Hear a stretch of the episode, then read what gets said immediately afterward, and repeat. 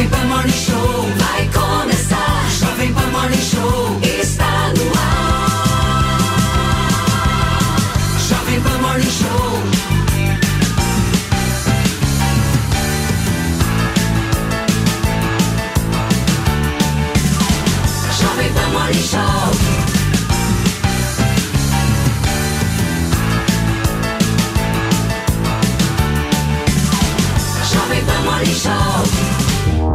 Opa, muito bom dia, hein? Segundou com força. Está começando o Morning Show aqui pela Jovem Pan. Já cumprimento você, recebo você que nos acompanha pela televisão, na sua TV por assinatura, no canal Jovem Pan News, para você que está ligado coladinho no rádio e está sintonizado na Jovem Pan em todo o Brasil pela rede Jovem Pan Sat, você que está ligado no YouTube, interagindo, comentando, compartilhando, está conosco pelas plataformas digitais da Jovem Pan. Eu digo bom dia para você, digo chega mais e cumprimento esta turma que me acompanha nesta segunda-feira. Como sempre, ó, de lá pra cá.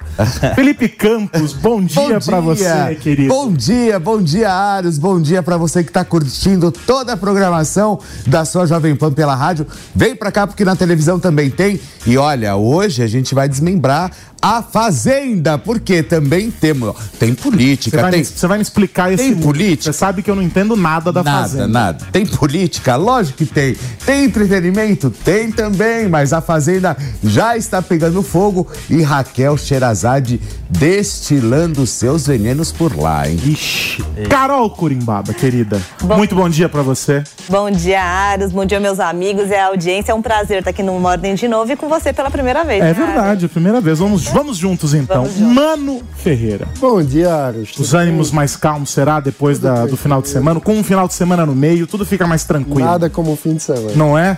E o Koba, Nelson Kobayashi. Fala, meu amigo. Muito bom dia, Carlos Aros, meus amigos aqui do Morning Show, toda a audiência. Saudações São Paulinas. Olha lá, é tava sempre- aguardando ver quem ia se acusar porque, primeiro. porque não é sempre. Então, saudações São Paulinas para o nosso tricolor paulista, campeão da Copa do Brasil. É isso, então parabéns aos São Paulinos que estão comemorando, estão vibrando. Mas olha só, o Morning Show começa quente. E, e não é só metaforicamente falando, que tá um calor danado neste Brasilzão. E uma semana de despedidas na capital federal. Na Procuradoria-Geral da República, Augusto Aras deixa amanhã o comando. Foram quatro anos de gestão. Já no STF, a ministra Rosa Weber também está de saída. E aí, no meio do caminho, o presidente Lula vai realizar uma cirurgia no quadril na próxima sexta. De acordo com as informações da nossa equipe, o Lula deve escolher o substituto de Aras na PGR já antes desta cirurgia, que inclusive ah, foi a razão da alteração de agenda do presidente nesta semana. E aí, nesse caso, o STF vai ficar só depois da recuperação do presidente. Mas, claro, tem a expectativa nos bastidores de que o vice-procurador-geral eleitoral, Paulo Gonet, e o subprocurador Antônio Carlos Bigonha sejam os nomes aí favoritos para a PGR. Enquanto não há definição, a subprocuradora-geral da República, Eliseta Ramos, assumirá de forma interina. Então, quero já começar aqui com vocês, porque a gente sabe o papel importantíssimo da Procuradoria-Geral da República e a gente sabe também que é uma posição escolhida ah, quase que como a- o mover de peças de um jogo de xadrez. Não é uma escolha simples. Qual a expectativa de vocês? Eu começo com o Cuba. Vamos ver como ele tá, se ele tá afiado hoje ou não. Pois é, Paulo. ah, Paulo. Paulo tá de férias. é o hábito do- Prazer. é o- é o Paulo há- tá é de o hábito-. É o Aros. É a força do ar. que nós já falamos a respeito disso. O hábito, o hábito. Mas vamos ele- lá. O ele hábito- nos pega pelo O caminho. hábito é terrível, meu amigo. Mas vamos lá. A questão do Ministério Público, a Procuradora- a Procuradoria-Geral da República, é um, um- um- um cargo importantíssimo porque é do chefe do Ministério Público, que não é um poder e nem pode se submeter a nenhum dos poderes. É um órgão de fiscalização, é o, é o dono da ação penal, é aquele órgão que representa os interesses da população, em especial perante a Suprema Corte. É o órgão máximo do Ministério Público. A gente tinha, nos primeiros governos governos do presidente Lula, a- a- aquela ideia da lista tríplice, que, em que os próprios procuradores da República elegiam os seus três nomes mais votados e esses três nomes eram encaminhados ao presidente, que dentre esses três fazia a sua escolha. Agora o presidente Lula falou que não vai mais seguir esse critério. Ele vai escolher a sua própria vontade um procurador, alguém do Ministério Público, para ser essa figura. Eu não sei se isso é muito bom, Carlos Aros. Por quê? Por, porque a gente dá na mão do presidente da República essa grande liberdade, que é preciso dizer, a lei autoriza, não é nada de legal nisso, mas essa, essa, essa ampla, possibilidade de escolha, que daí tem muitos lobbies também, lobbies de fora dos próprios procuradores. Então, então tem o Poder Judiciário, tem o Parlamento, os senadores, alguém tem sempre um nome para oferecer para o presidente Lula, e isso politiza demais. Essa questão é um nome que acaba sendo contaminado por esse, essa campanha política institucional para se chegar a, ao topo do Ministério Público. Mas aí eu pergunto a você, mano. A lista tríplice não encontra também muito lobby para a sua formação? Nós estamos só alterando a ordem das coisas. É porque o lobby anterior à lista tríplice afunila em três. E aí você tem aquele ombro a ombro amigo ali, não é para a escolha de um deles. Agora, com esse universo aberto, aí não é mais um ombro a ombro, é praticamente um auditório fechado para as barganhas, não é isso? Mas o lobby vai existir de todo jeito. É verdade. É um desafio muito grande pensar do ponto de vista de estrutura de governança, qual a forma mais, digamos assim, independente de você escolher um PGR que cumpra o seu papel institucional, porque o grande desafio é esse, né? O PGR tem cumpre uma função essencial, inclusive na relação com o presidente da República, é ao PGR que cabe escolher se, em caso de algum desvio ou eventual, é, digamos assim, dúvida sobre uma conduta do presidente do ponto de vista criminal, a quem cabe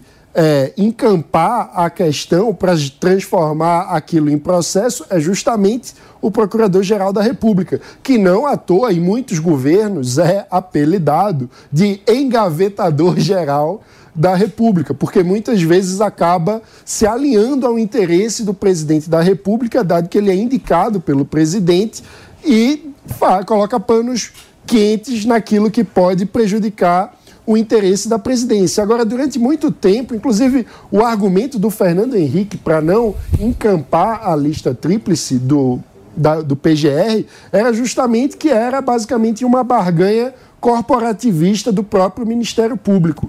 Então, é difícil encontrar qual que seria a fórmula ideal para não acabar fazendo com que a política interna do Ministério Público fique é, maior do que deveria e também como que você consegue ter uma independência em relação ao interesse do próprio presidente da República. Eu acho que esse é o grande debate do ponto de vista institucional. Agora, no caso do Lula, vale lembrar que tem uma incoerência com o discurso de campanha, porque na campanha, ao ser questionado sobre se eh, seguiria a lista tríplice, o Lula dizia: Eu tenho a minha história para vocês recorrerem. Não entendo por que fazem essa pergunta se eu já fui presidente antes e já governei. Ou seja, ele dava a entender que eh, seguiria, como fez no seu primeiro eh, ciclo de poder, a indicação da lista tríplice. Agora é, isso se mostra, é, enfim, que não é verdade.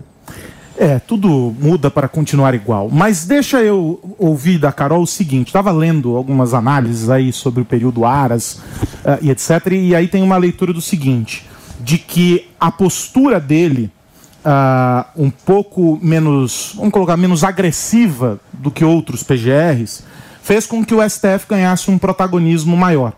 Há essa leitura. O que se espera do sucessor, tendo em vista, Carol, que a gente sabe, o STF tem firmado posições, nós passamos a última sexta-feira basicamente discutindo temas sobre os quais o STF está debruçado. É, posições muito firmes e ganhou, de fato, esse protagonismo dentro aí da, da nossa conjuntura atual. O que se espera desse próximo PGR? Olha, que seja um picolé de chuchu, muito provavelmente. muito provavelmente não. Eu acho que vai ser. Eu, eu entendo, e, eu, e aí eu vou aqui com meu amigo que. é, a escolha do procurador é muito delicada e tem que se mudar. A estrutura política tem que se mudar, porque se é o órgão responsável por fiscalizar é, e, e propor ações penais contra é, pessoas com foro privilegiado, inclusive o presidente da República, como ele mesmo vai indicar. E aí é que mora o problema, né? É, e e, a- é, essa formação de o presidente indicar alguém seguindo uma lista tríplice, que era na verdade uma forma mais natural de se seguir, era justamente para impedir é, os tais lobbies, né? Só que agora, como Lula falou que não vai seguir essa lista, ele vai indicar quem pode ou não uh, te fazer uma denúncia contra o próprio Lula. Isso não faz sentido nenhum. Então, muito provavelmente, o STF está com um perfil, está com ares é, de perseguir a, as ações da Lava Jato não estou entrando no, em juízo de valor, dizendo que está correto ou não, é, ir atrás das, dos erros da Lava Jato, que no meu entender sim tiveram muitos, mas a gente percebe que está um caça, bruxas ali. E eu sinto, por essa ação é, é, do Lula querer escolher sozinho o Procurador-Geral da República, muito provavelmente para seguir esse alinhamento de correr atrás de assuntos que Lula quer e deixar para trás assuntos que Lula não quer. E aqui a gente falou do engavetador geral da República, mas também tem o destruidor geral da República, né? Que a gente espera que não seja é, esse, essa tarefa do próximo procurador. Muitas pessoas falam, por exemplo, como o Janot fez na época de Temer, né? Que muitos falam que ele só estava seguindo o, o, seu dever de ir atrás do que Temer e, e, seus correligionados ali teriam feito de certo ou de errado, mas outros não, falando que era caça às bruxas, tanto que o governo Temer quase caiu e depois não se achou nada de errado, né? Então vamos ver qual, qual vai ser o perfil do próximo procurador, mas é muito ruim não ter esse balanceamento de, no mínimo, seguir a lista tríplice, né? Deixa eu cumprimentar a Elaine Keller, que chega aqui para juntar-se a nós. Bom dia, bom e dia. fazer a menção, porque sexta-feira você estava brilhante. Ah, na mesa, obrigada. Como, a, como âncora ali do linha de frente. Então, bom dia para você. Obrigada, obrigada. Foi uma missão difícil, eu fiquei Não, mas você matou no peito e saiu jogando. Obrigada. Deixa eu te fazer uma pergunta. O Aras, no discurso de despedida, fez um, como de praxe, né? Fez aquele balanço das ações dele, falou que reduziu o número de processos que estavam sobre a mesa, falou sobre as, a, a força-tarefa, a quantidade de, de, de, de ações que foram movidas para esses trabalhos e etc. Ah, qual que é a tua leitura sobre o PGR que sai? Falamos do PGR que vi, possivelmente virá, né, essa, essa interrogação, mas qual que é a tua leitura sobre o PGR que sai? A gente sabe que esse foi um período absolutamente atípico, se é que houve em algum momento na história da República Federativa do Brasil um momento típico. Mas esse último período aqui, esse último ciclo, foi muito estranho, para dizer o mínimo. Ele entregou tudo o que se esperava do PGR? Foi um período, como você colocou, bastante conturbado, né? É, eu acho que Augusto Aras, sim, fez o papel dele. É, o papel de, de um chefe da Procuradoria-Geral da República não é manter os holofotes, mas cumprir aquilo que se espera dele. E acho, acredito que o Aras fez isso com muita. É, é, é, com muita assertividade. É, como você bem colocou, é, ele passou por um período muito conturbado, que foi justamente a transição ali do período Bolsonaro para o período Lula. Né? Ele conseguiu se manter ali estável, conseguiu fazer essa transição muito bem. Teve a questão do dia 8 de janeiro, que ele também teve que ajudar a gerenciar essa crise e ele também conseguiu fazer isso.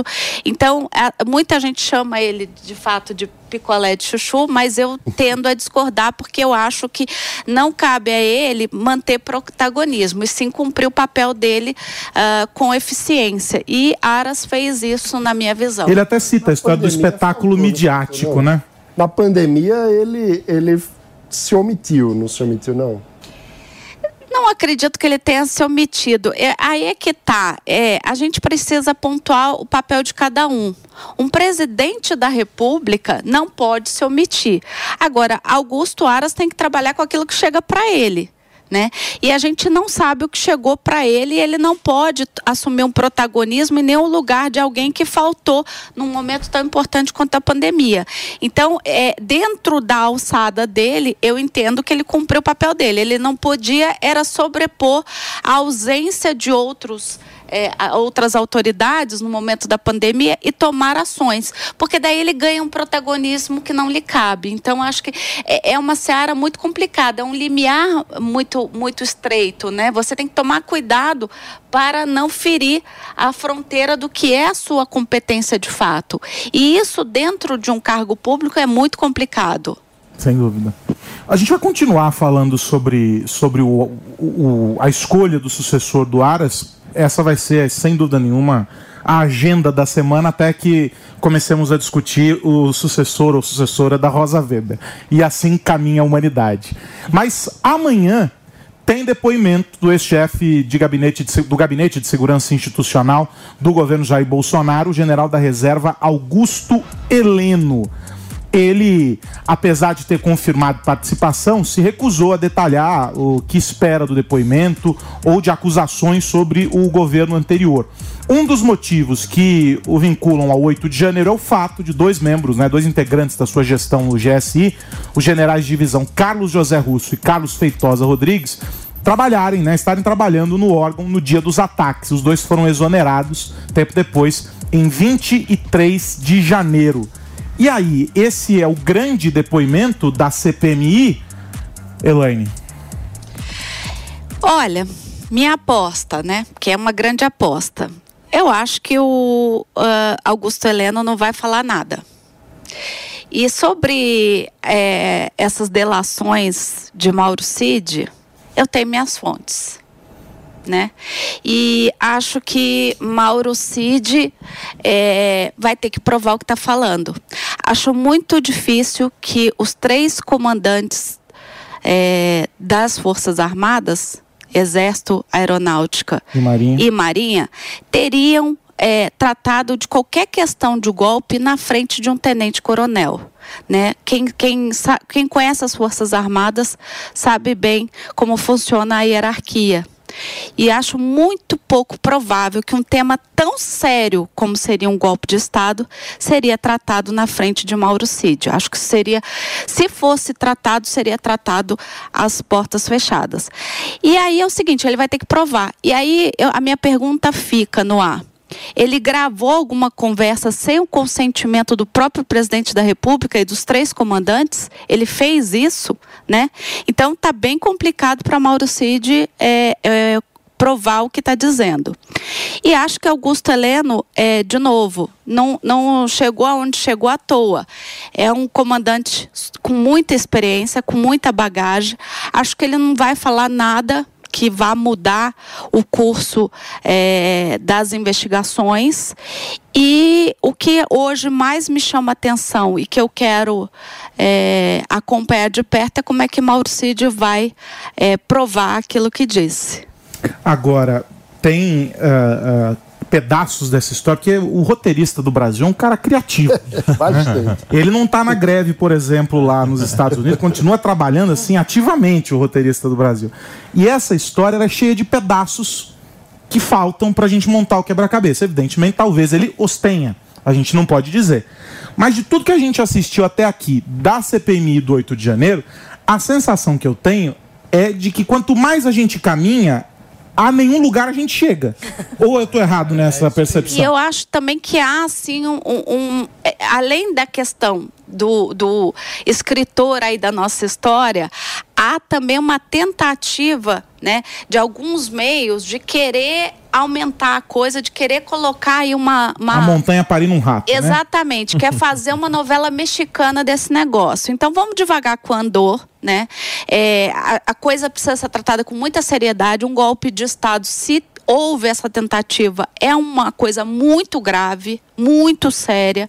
Precisa ser investigado com a seriedade que precisa. Uma delação, até onde eu conheço de direito, ela tem que ser é, é, secreta E, e bem fundamentada, e né? secreta. Com- com então, como é que pode algumas mídias já terem acesso? Acho bem complicado isso. E vai ter que ser bem eh, fundamentado. Se aquilo que a imprensa, alguma, algumas, impre- algumas coisas que saíram na imprensa dizem que tiveram acesso e de fato foi depoimento de Mauro Cid, ele vai ter que provar. E acho difícil. Como é que você prova isso? Ainda mais que Você fez uma gravação O clandestina? Concordou, né? Então é uma delação muito. O comandante da Da Marinha. Ah, da Marinha, da Marinha, o da Garnier. Marinha, o da Marinha concordou. Então, como que ele faz? E também a gente tem que pensar pelo outro lado. Ele fez uma acusação muito séria, né? E acho que ele não faria se ele não tivesse algum tipo de prova, até porque a delação tem que ter é, em conjunto algum tipo de prova. Então, isso é extremamente sério, né? E se ouvir isso. E o que é estranho também é ele falou que essa reunião se deu, aí a gente está falando depoimento de Cid, se deu depois das eleições. Então o Lula já, já era dado o presidente, né? Então é uma situação muito séria, mas esse depoimento de Cid vai interferir diretamente é, no conduzimento ali do, do, da CPMI do 8 de janeiro e na, na, no depoimento do general Helene. Por isso eu E também você, acho que vai Koba, ficar mais o que que você Mas pensa tem, disso? Tem um detalhe. A delação, ela, ela, ela é feita pelo delator, que é alguém que está respondendo. Então, ele é, antes de tudo, um réu, um investigado, alguém que tem que, antes de tudo, se defender. Então, ele pode atribuir a alguém um fato e não necessariamente provar. Ele pode indicar um caminho de prova. Ah, então é estilo Homer Simpson. É, a culpa fala- é minha e eu ponho em quem eu quiser. É, isso. Ele pode. Ah, saquei. Só que daí, só que daí, ô, ô Aros, é, ele faz, ele faz, ó, ele pode. Eu teve uma reunião em tal dia, em tal lugar. é, vocês podem ir atrás de câmeras de segurança, da Se agenda oficial, se vira, indica um caminho. Se ele tiver elementos críveis suficientes, a homologação acontece. Acontece. Mas que é assim- o que aconteceu. Ele então, a, ele, a nós tivemos uma, uma homologação do Ou caso. seja, ele dele. entregou alguma coisa com substância. Ou, ou, ou um caminho bem robusto, ou uma informação muito bem incrível que fez o ministro do Supremo Tribunal Federal homologar essa delação. que é, Assim que é a gente informação. espera. Eu só não, a espero homologação que é pública. não seja uma perseguição política. Sim, mas eu, eu concordo que, tipo assim, é, a- a- daí até provar há um caminho, até por isso que há o sigilo. O sigilo é justamente para preservar a investigação, porque uma vez que se sabe um caminho indicado pelo dela- delator, a polícia tem que ter tempo para diligenciar, para ouvir quem tem que ouvir, para pedir perícia onde tem que pedir, e por isso é que é uma, é um, assim, um- um- um- uma ideia fora da realidade do direito, qualquer intenção de trazer o, o próprio almirante para a CPMI, que é um palco público. Tem que se preservar o sigilo da delação e das investigações. Mas aí é que eu, que, que eu volto ao tema do Augusto Heleno na CPMI e de tudo que a gente assistiu ao longo desses últimos meses, porque nós estamos falando da CPMI do 8 de janeiro. Hoje é dia 25 de setembro. Né? Caminhamos já algumas semanas, alguns, muitos meses, não é? E a pergunta é, esses mundos eles vão se encontrar em que medida? Eu acho Porque a, que C- a gente sabe que a CPMI, antes de qualquer coisa, ela é um palco político. Exato. Ponto.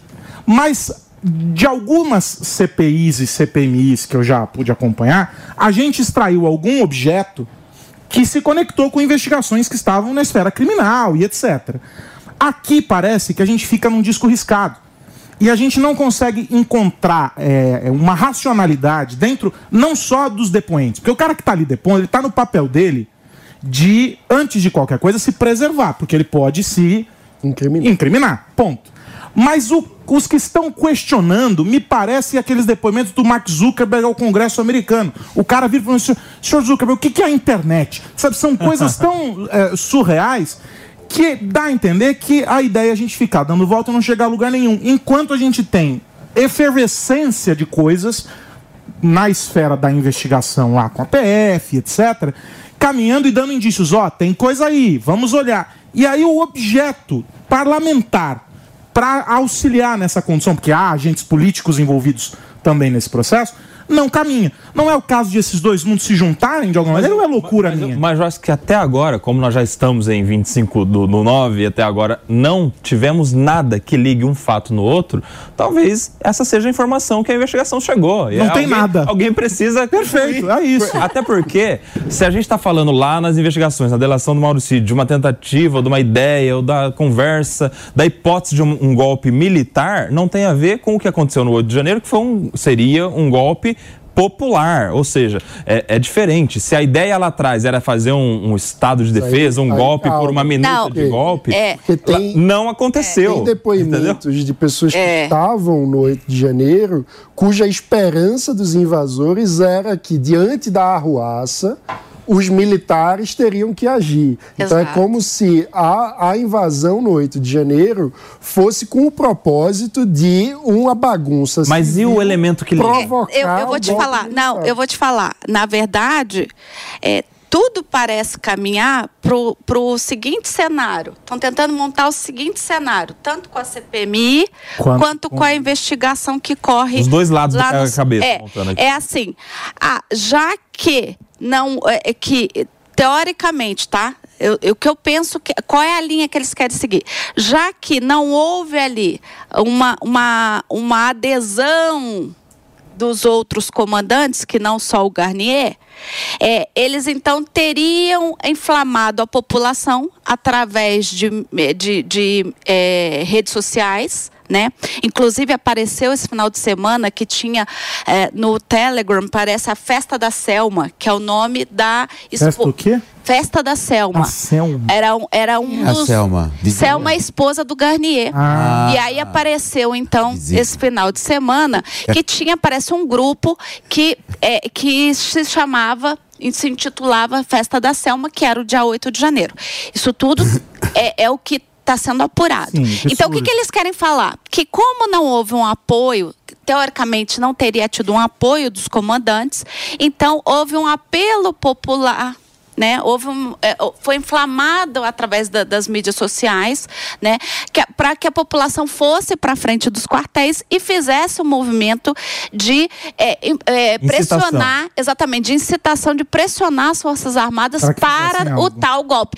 E, e eu tenho sempre chamado a atenção sobre isso, que se vocês olharem, os cartazes na frente da- da- dos QGs não era pedindo a volta de Bolsonaro, era pedindo que as Forças Armadas assumissem. Então, é esse, é esse fio condutor, Mas e o outro? Coba, E a que eles querem... Então, que daí teria culminado na invasão. Então, é esse fio que eles querem puxar. Só que vamos puxar o fio com responsabilidade. Né? Exato. É, que Você falou, perseguição. Perseguição, perseguição política. E aí não é legal, porque assim como não foi legal com se se foi feito com Lula, também não é legal que se faça desse lado, né? A justiça ela tem que ser cega e imparcial. Como diria Luísa Sonza, pau que bate em Chico, bate em Francisco.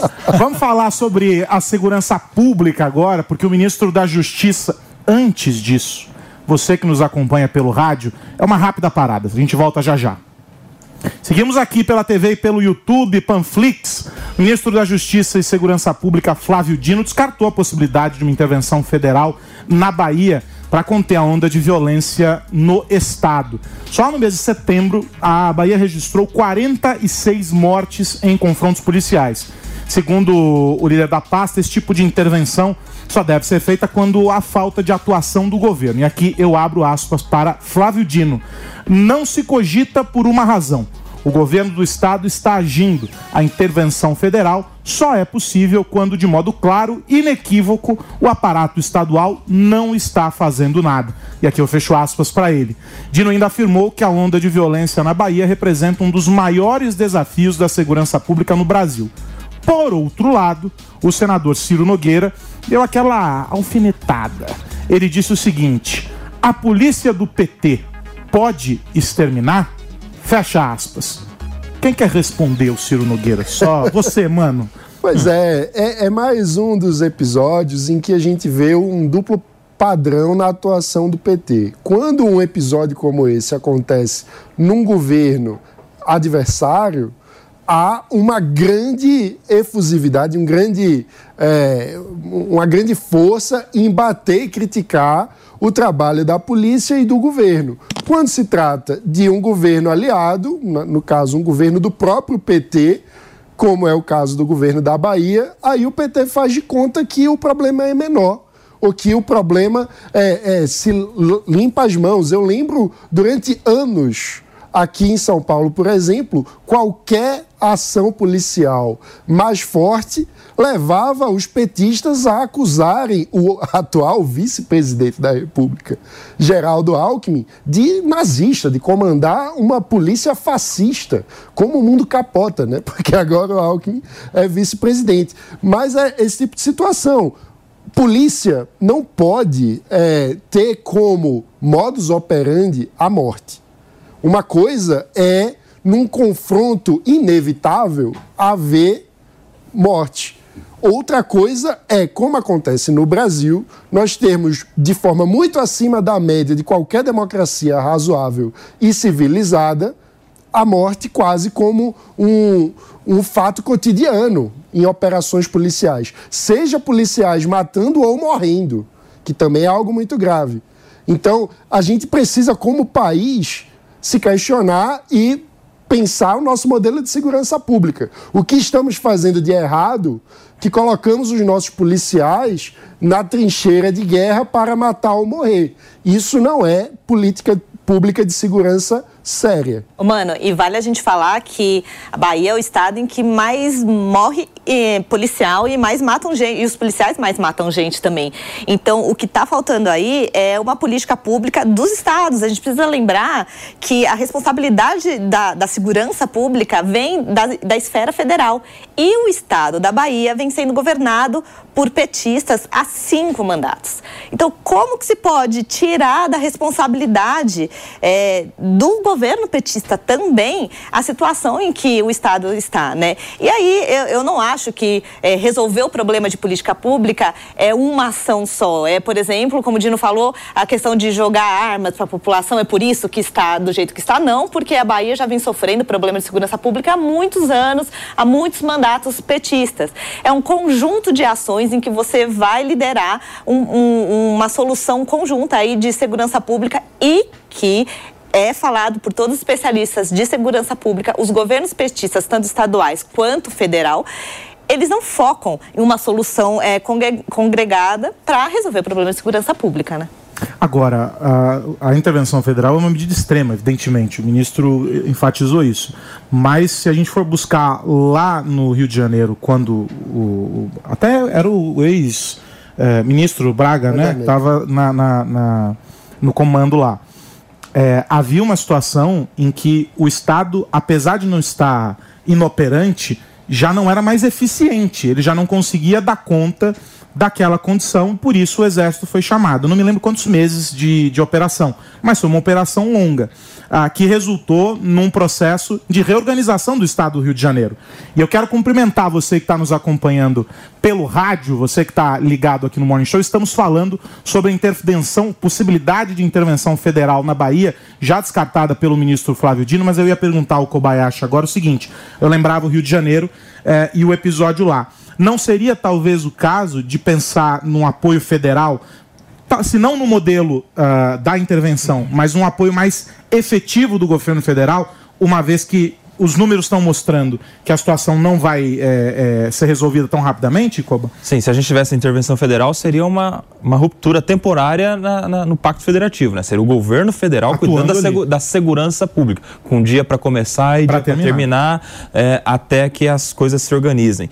Mas a gente tem outras alternativas também que poderiam ser pensadas para essa questão da segurança pública na Bahia, em especial com o empenho da Força Nacional de Segurança, que foi criada para isso, que foi criada para justamente ajudar em locais específicos, pontuais, em situações como essas, os estados a, a resolverem o seu problema de segurança. A Força Nacional de Segurança ela foi criada há cerca de 15 anos, de 15 a 20 anos, no próprio governo do, do presidente Lula no, nos primeiros, justamente para congregar policiais que vêm de todos os estados, não só policiais militares, mas policiais civis, é, Corpo de Bombeiros também pode participar e essa força que é congregada em um quartel em Brasília pode servir para necessidades especiais, como é o caso da Bahia. Então, Flávio Dino, ministro da Justiça, se não vê a necessidade de intervenção federal, que eu acho que deveria existir, deveria pelo menos colocar a Força Nacional de Segurança à disposição do governo da Bahia para que essas mortes, tantas mortes em confrontos,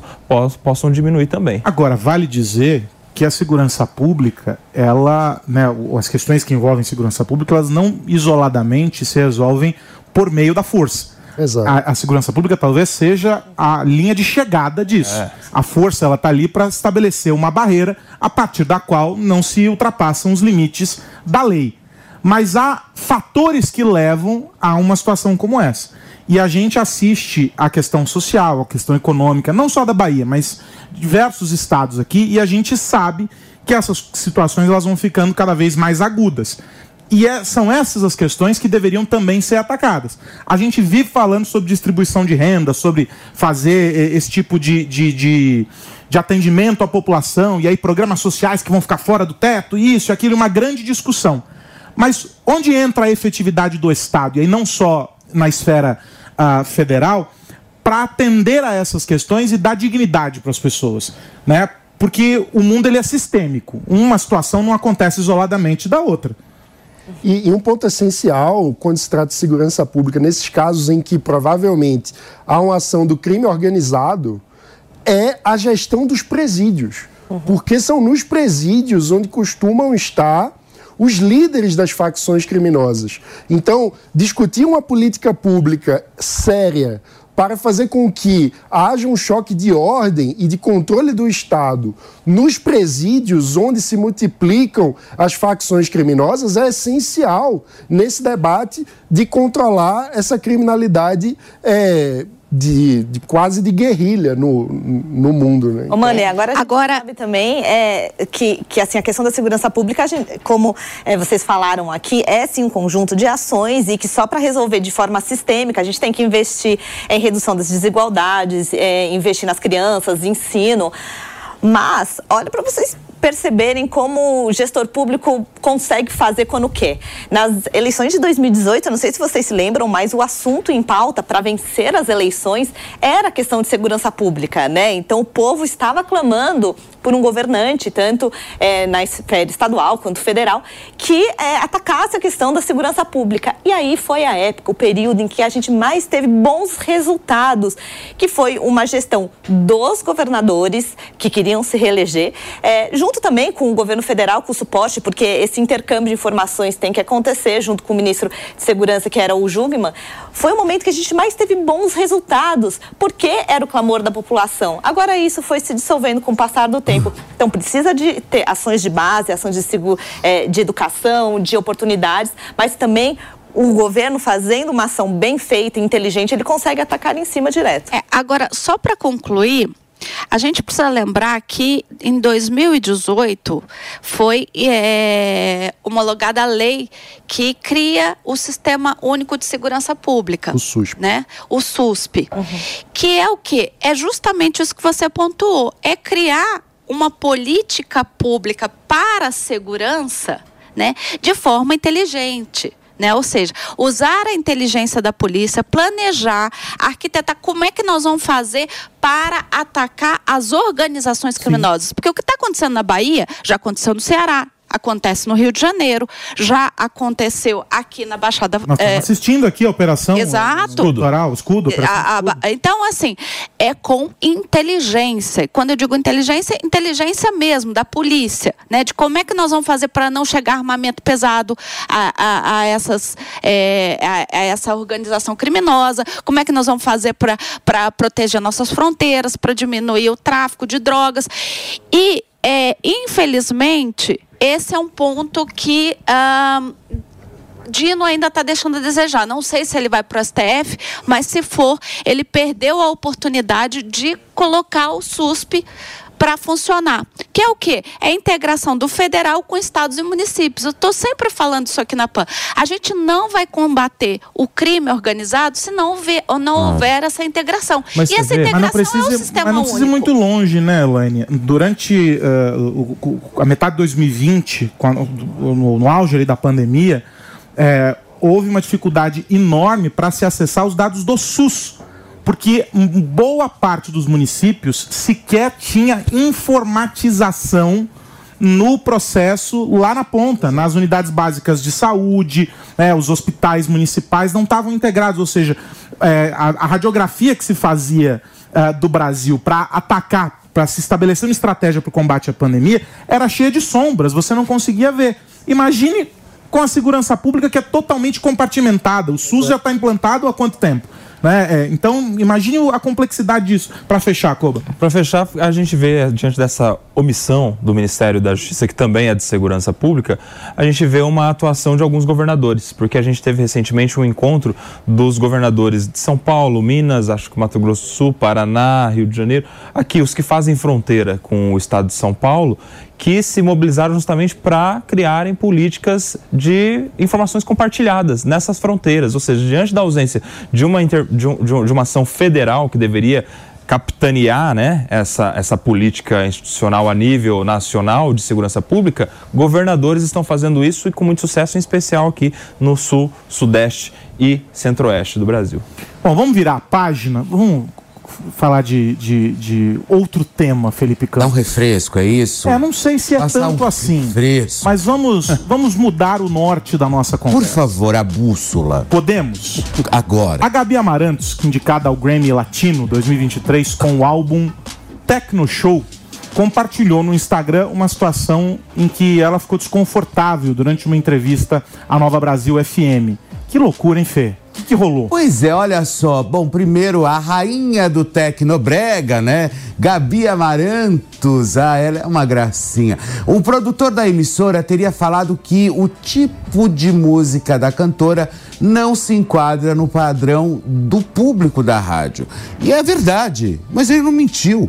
Né, É, ela canta tecnobrega. A gente sabe que o público da Nova Brasil FM é um outro público e, e ela confundiu tudo. Mas olha, vamos ouvir o desabafo de Gabizinha Amarantos. Ela é tão chata, cara. Mas vamos lá. Maravilhoso. Gente, eu acabo de sair da rádio Nova Brasil FM, onde eu dediquei horas do meu tempo para gravar dois programas. E um era ao vivo na programação e a gente conversou, falou super sobre Tecno Show, falou sobre a indicação ao Grammy, mas na hora de tocar, pasmem. Não quiseram tocar Tecno Show porque, segundo o produtor, o público dele, deles é mais, fez assim com a mão, elevado. Na hora, eu fiquei tão sem reação que eu falei, não acredito que eu tô aqui falando sobre um movimento tão importante e essas pessoas não querem tocar a música desse movimento.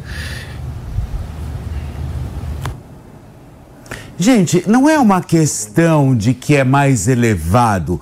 O que o produtor quis dizer é que não tinha adequação com o público da Mas rádio. espera aí, vou fazer o advogado dela aqui. Bom, Espera aí. você Se você convida é a pessoa pra vir aqui com a gente. Mas ela Pra foi... você falar do diabo do álbum da mulher. Sim. Pra falar que ela foi indicada e que foi celebrada e isso e aquilo. Você não vai tocar 30 segundos em BG Mas da música. Olha foi, que referência. Mas ela foi pra falar do Grammy lá. Que que Ela é por causa do indicada, álbum dela. sim.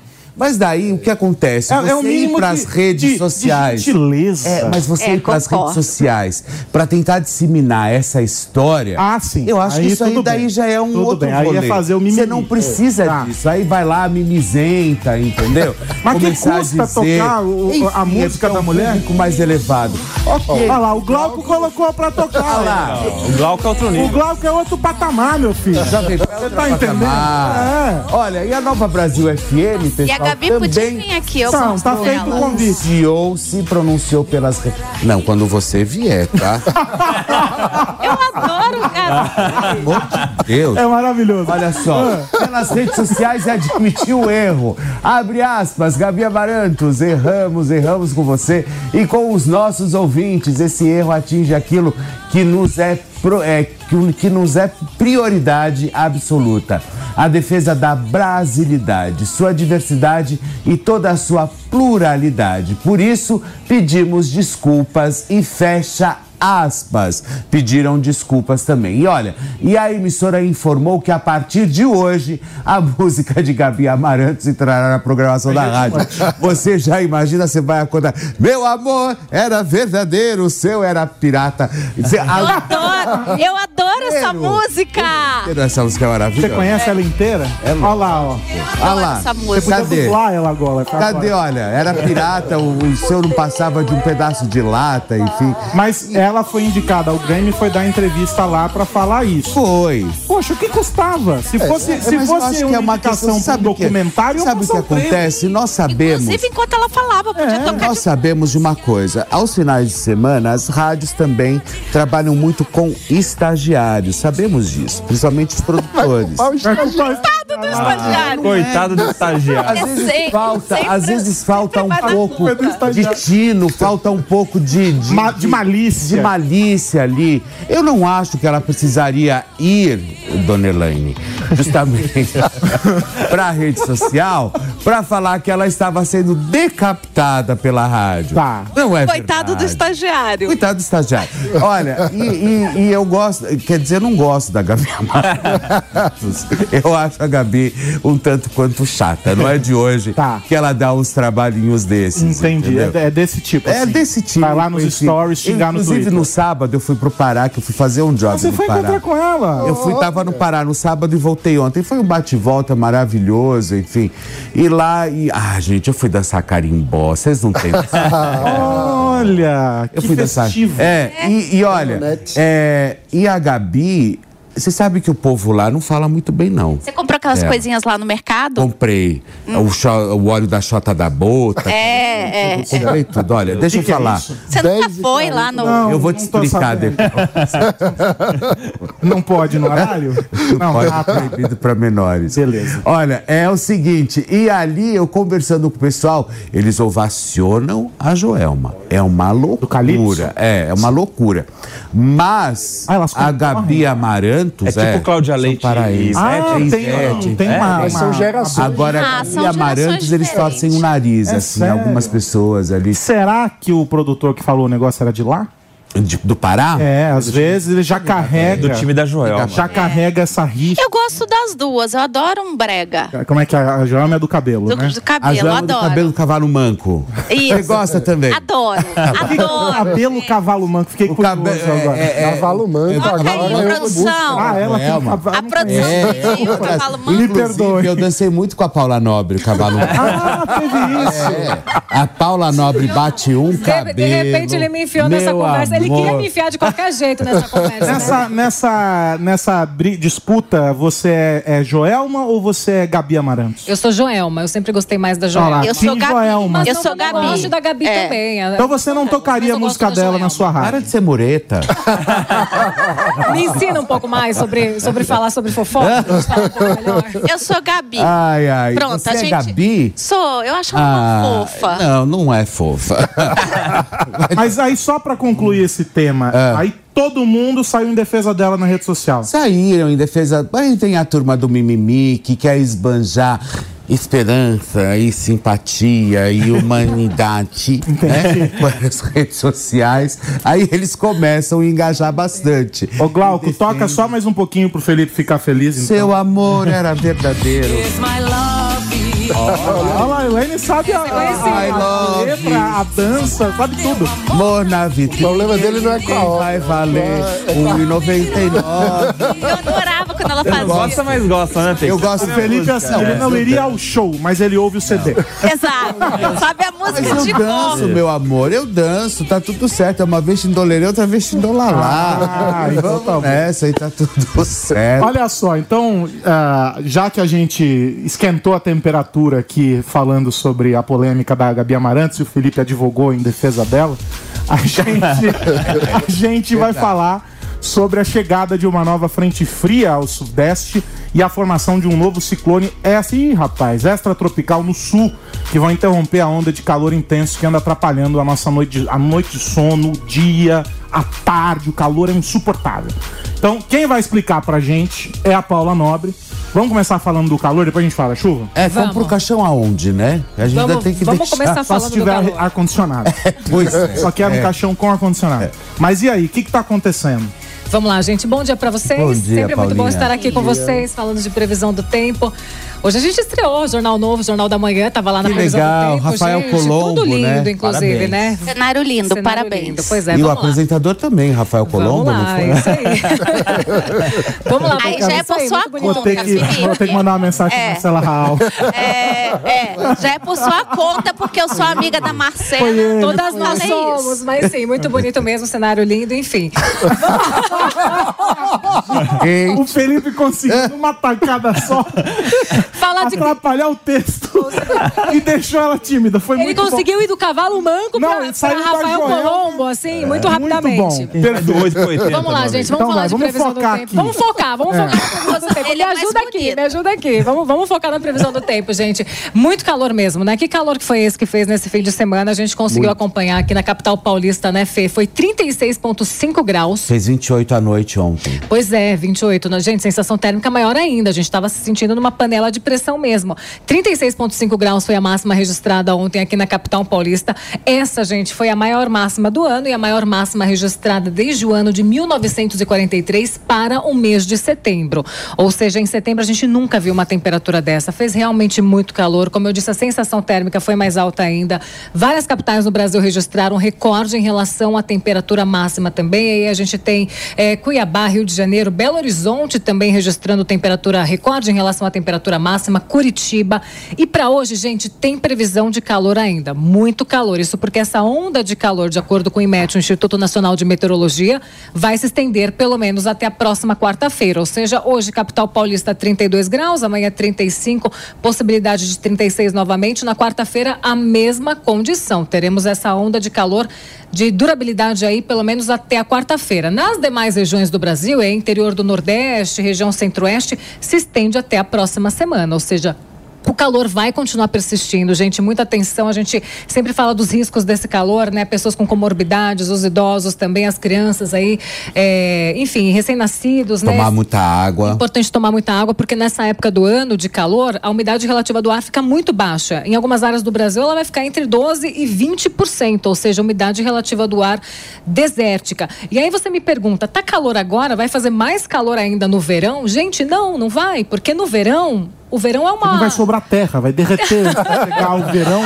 então verão não vai fazer é porque uma- acaba agora. Pois é, quase isso. Mas não, o verão é uma estação que marca o retorno também da chuva, das instabilidades. Mais úmido é mais também, né? úmido, Muito bem, Ou é seja, é isso. tudo ruim. Ou seja, quando chove. Podia é, ser inverno o ano porque inteiro. é, é ruim porque aí tem alagamento, né? A gente começa a falar dessas questões. Gosta do Adoro frio?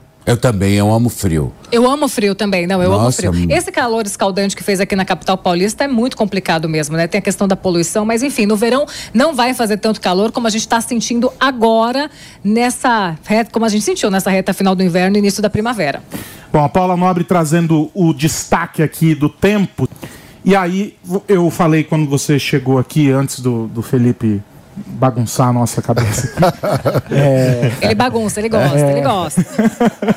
eu falei sobre o ciclone extratropical. Sim. E a gente sabe que a região sul do país ainda está se recuperando, Mal se recuperou. né? ainda está num processo com desabrigados e aquela coisa toda. Vem mais chuva por aí. Vem mais chuva, E você que não sabe tem que... nada a ver com o ciclone da Juliette, deixa isso muito claro. É, são dois que que é ciclones ciclone da diferentes, Juliette? né? Desculpa, eu sou, uma gafe da Juliette. Ele tá acabando com a sua Ele tá, ele participação. tá, ele da tá. Juliette. Na verdade, ele tá. É que eu tô acostumada, na verdade, ele não acaba, ele melhora, show né? Ah, entendi. Todos vocês o, o show- melhoram. Nossa, que timing. O show dela chama Ciclone. E ela É, no anunciou Rio que faria no. Rio Grande do Sul. Que... Ah, não. Ah, eu não vou nem comentar. Aí pegou mal. com a chuva, então. É, pois é, mal, é. pegou mal, gente. Podia ter deixado para uma outra Que época. não é, né? Graças a Deus. É, pois é, vamos falar desse ciclone porque esse sim preocupa mais, né, gente? Esse ciclone extratropical que vai se aproximar do Rio Grande do Sul, na verdade, ele não se aproxima do Rio Grande do Sul em si, sobre o Rio Grande do Sul. Ele vai passar mais costeiro, passa pela costa do Rio Grande do Sul, mas começa a provocar influências no tempo. Mas assim, gente, esse fim de semana choveu no Rio Grande do Sul com, pé, com queda de granizo muito forte, granizo gigante, gente. Quando eu falo de granizo do tamanho do ovo de uma galinha, parece engraçado, mas é verdade. O granizo é muito grande que tem caído na região sul do Mata, Brasil. Mata Claro que mata, mata sim. É, pois é. Então, assim, a previsão para os próximos dias é de mais chuva na região do Rio Grande do Quebra Sul, vidro, Porto? Alegre, região metropolitana ali de Porto Passarinho. Alegre, áreas que fazem divisa ali, sul com, com o Uruguai, áreas que fazem divisa, litoral do Rio Grande do Sul também com previsão de chuva forte, norte gaúcho, todas as áreas podem ser afetadas por esse ciclone. Mas, atenção, é, tem muita fake news, né? Por exemplo, agora a gente fala de ciclone e vai para as redes sociais. Ciclone no Rio Grande do Sul nesta terça-feira. Ele não estará no Rio Grande do Sul, gente. Ele estará na costa do Rio Grande do Sul, provocando influência sobre o estado. Mas, como eu disse, já está chovendo nesse fim de choveu nesse fim de semana, chove hoje também no Rio Grande do Sul por causa da aproximação de uma frente fria. Chove amanhã e chove pelo menos até a sexta-feira. Então, muita atenção com essa chuvarada toda. Já choveu muito mais do que era previsto, né? Muito mais nesse Vo- último- volume, assim, Com certeza. muito, Em- muito mais alto. Com certeza, em poucos dias, assim, choveu mais de 400 milímetros. É muita coisa, é muita água que caiu no Rio Grande do Sul nesses últimos dias. O que que influencia para esse cenário no sul, especificamente? A gente tem falado muito do El Ninho e a gente tem falado bastante aqui na Jovem Pan mesmo, porque o que, que acontece? Esse El Ninho, que é o aquecimento das águas do Oceano Pacífico, a gente falou sobre isso também aqui já bastante no Morning, ele influencia na chuvarada no sul. Tá. Então a tendência a partir de agora é de mais chuva na região sul do Brasil. A gente vai conseguir ver nos próximos dias, nos próximos meses, uma sucessão de sistemas. Então, frente fria atrás de frente fria, ciclone atrás de ciclone na costa do Rio Grande do Sul. A gente não gosta de dar um tipo de notícia dessa, mas é a verdade, é o que deve acontecer nos próximos meses. E mais calor no Sudeste, porque essa também é a consequência do El Ninho. Tá certo, a Paula Nobre trazendo pra gente todos os detalhes da previsão, calor numa região, chuva na outra, tudo descompensado. Extremos, né? Os extremos, e a gente vai continuar acompanhando tudo isso. Paula, querida, obrigado, até amanhã. Vocês estão arrasando, gente. Beijo pra vocês. Beijo. Olha só, visitantes de um parque de diversões no Canadá ficaram presos de ponta cabeça em um brinquedo por quase 30 minutos Nossa. no último sábado. As imagens viralizaram nas redes sociais, segundo a, responsa os res- a responsável pela publicação. Os passageiros do brinquedo gritavam o tempo inteiro para conseguir descer do equipamento. De acordo com a imprensa local, duas pessoas que foram resgatadas relataram dores no peito e a perda de circulação nas pernas. A atração do parque nos arredores da cidade de Toronto ficou fechada durante todo o domingo para inspeções. A gente está vendo aí as imagens ah, na tela e a gente consegue. Bom, esse, eu- esse brinquedo eu não entraria nele nem que me pagassem alguma coisa, Fê. Deus me livre. Mas ele tá completamente de ponta cabeça. As pessoas estão. Como é que chama, Mari? Kamikaze. As pessoas estão presas pela fivela, pelo cinto e penduradas de ponta cabeça. Vamos direto. É Brasília, Mari, agora é isso? O ministro Alexandre Padilha falando nesse momento. Vamos acompanhar direto de Brasília. Estimular ainda mais investimento do país. Nesse momento da retomada do novo PAC, o novo PAC tem vários investimentos públicos, mas muitas parcerias com o setor privado. Então, a avaliação de que esse, esse projeto de lei do debêntures de infraestrutura cria um novo mecanismo para estimular o financiamento de projetos privados para a infraestrutura no país. Então, prioridade do governo que a gente possa concluir a votação na Câmara dos Deputados, como também a votação dos marcos de garantia, que reduz o custo do crédito no país, estimula que bancos públicos e privados possam ofertar empréstimos em valores mais baratos para a população. O governo acredita que nós estamos retomando um ritmo importante de queda de juros no país. São duas reuniões consecutivas do Banco Central que reduziram juros. O governo federal, o Congresso Nacional, a cidade fez tudo o que era necessário para que o Brasil entrasse numa trajetória descendente da taxa de juros, da taxa Selic, mas a aprovação desses dois projetos é, um, um pacote de barateamento do crédito que o governo já encaminhou para o Congresso Nacional, vários deles já aprovados, já sancionados pelo presidente da República. Esses dois projetos, debêntures de infraestrutura e marcos de garantia, pode baratear ainda mais o crédito no país, facilitando com que as famílias possam pegar empréstimo para construir sua casa, comprar uma nova casa, comprar carro, financiar a educação, para que o pequeno, médio empresário possa tomar empréstimo para ampliar a oportunidade de empregos, ampliar suas atividades empresariais, que os grandes investimentos do país tenham mais recursos para que a gente possa investir ainda mais. Isso se soma ao título verde apresentado pelo Brasil na, eh, na Bolsa de Nova York, pelo ministro Fernando Haddad e pela ministra Marina. A expectativa é de atração de 10 bilhões de dólares de investimento para projetos relacionados à redução eh, do gás de carbono, à economia verde. O presidente Lula trouxe também um panorama eh, da, do, um momento positivo da agenda positiva na sua ida a Nova York. Estava lá também o, o líder do governo na, no Senado, eh, o senador Jacques Wagner, também reforçou a agenda positiva feita em Nova York. Então, primeiro esses dois projetos na Câmara dos Deputados, que significa barateamento do crédito no país. No Senado, temos alguns projetos prioritários para essa semana. É, primeiro, já conversado, inclusive com o presidente do Senado, o presidente Rodrigo Pacheco, é, fazemos todo o esforço para aprovar o mais rápido possível no Senado a ajuda do governo da compensação da queda do ICMS provocado pelo governo anterior, decisão do governo federal de antecipar 10 bilhões que estavam previstos para 2024, poder antecipar o pagamento ainda em 2023. A ajuda do governo Lula, do governo federal, aos municípios, a queda de arrecadação dos municípios, a criação da parcela adicional para ajudar o fundo de participação dos municípios, que nós já aprovamos na Câmara dos Deputados, que se aprove o mais rápido possível isso no Senado, e aquilo que foi aprovado na Câmara dos Deputados, que é a volta do piso constitucional da saúde na medida que a gente sancionou o marco fiscal, enterramos de vez o famigerado teto de gastos que congelava os recursos de, por 20 anos na área da saúde, então a volta imediata dos valores do piso constitucional para os últimos três meses desse ano, 2023, além do piso constitucional para o ano que vem, a partir de 2024. Então essas três mudanças estão lá no PLP 136 que foi aprovado na Câmara dos Deputados, foi para o Senado, nós vamos trabalhar intensamente junto aos senadores para que se vote o mais rápido possível. Se concluirmos a votação ainda no mês de outubro, vem para a sanção presidencial, nós podemos já no final do mês de outubro, no começo de novembro, dar essa ajuda adicional, essa parcela extra de recursos para o Fundo de Participação dos Municípios. Além disso, no Senado Federal, nós vamos priorizar a votação de dois projetos já aprovados também na Câmara. Um é a retomada de obras da educação, de iniciativa do Executivo, que permitiu que o Ministério da Educação possa colocar recursos, Ministério da Saúde, o Ministério da Cultura, para retomar obras que foram paralisadas pelo governo anterior.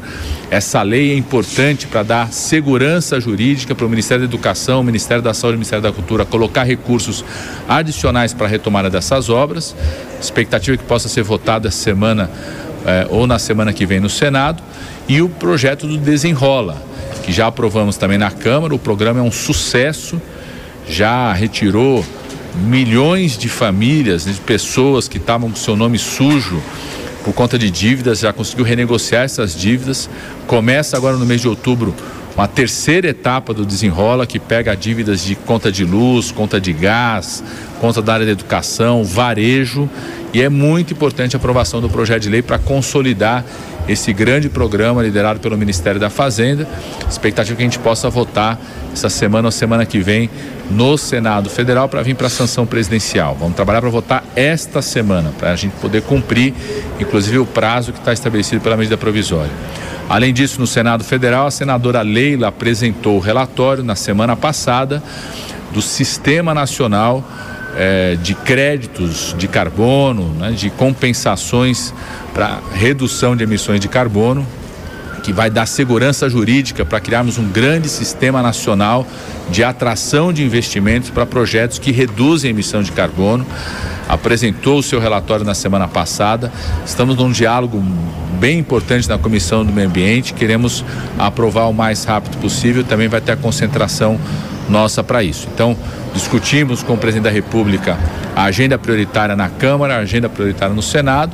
Eh, o presidente reforçou a orientação médica que durante essa semana ele fique concentrado na, em Brasília.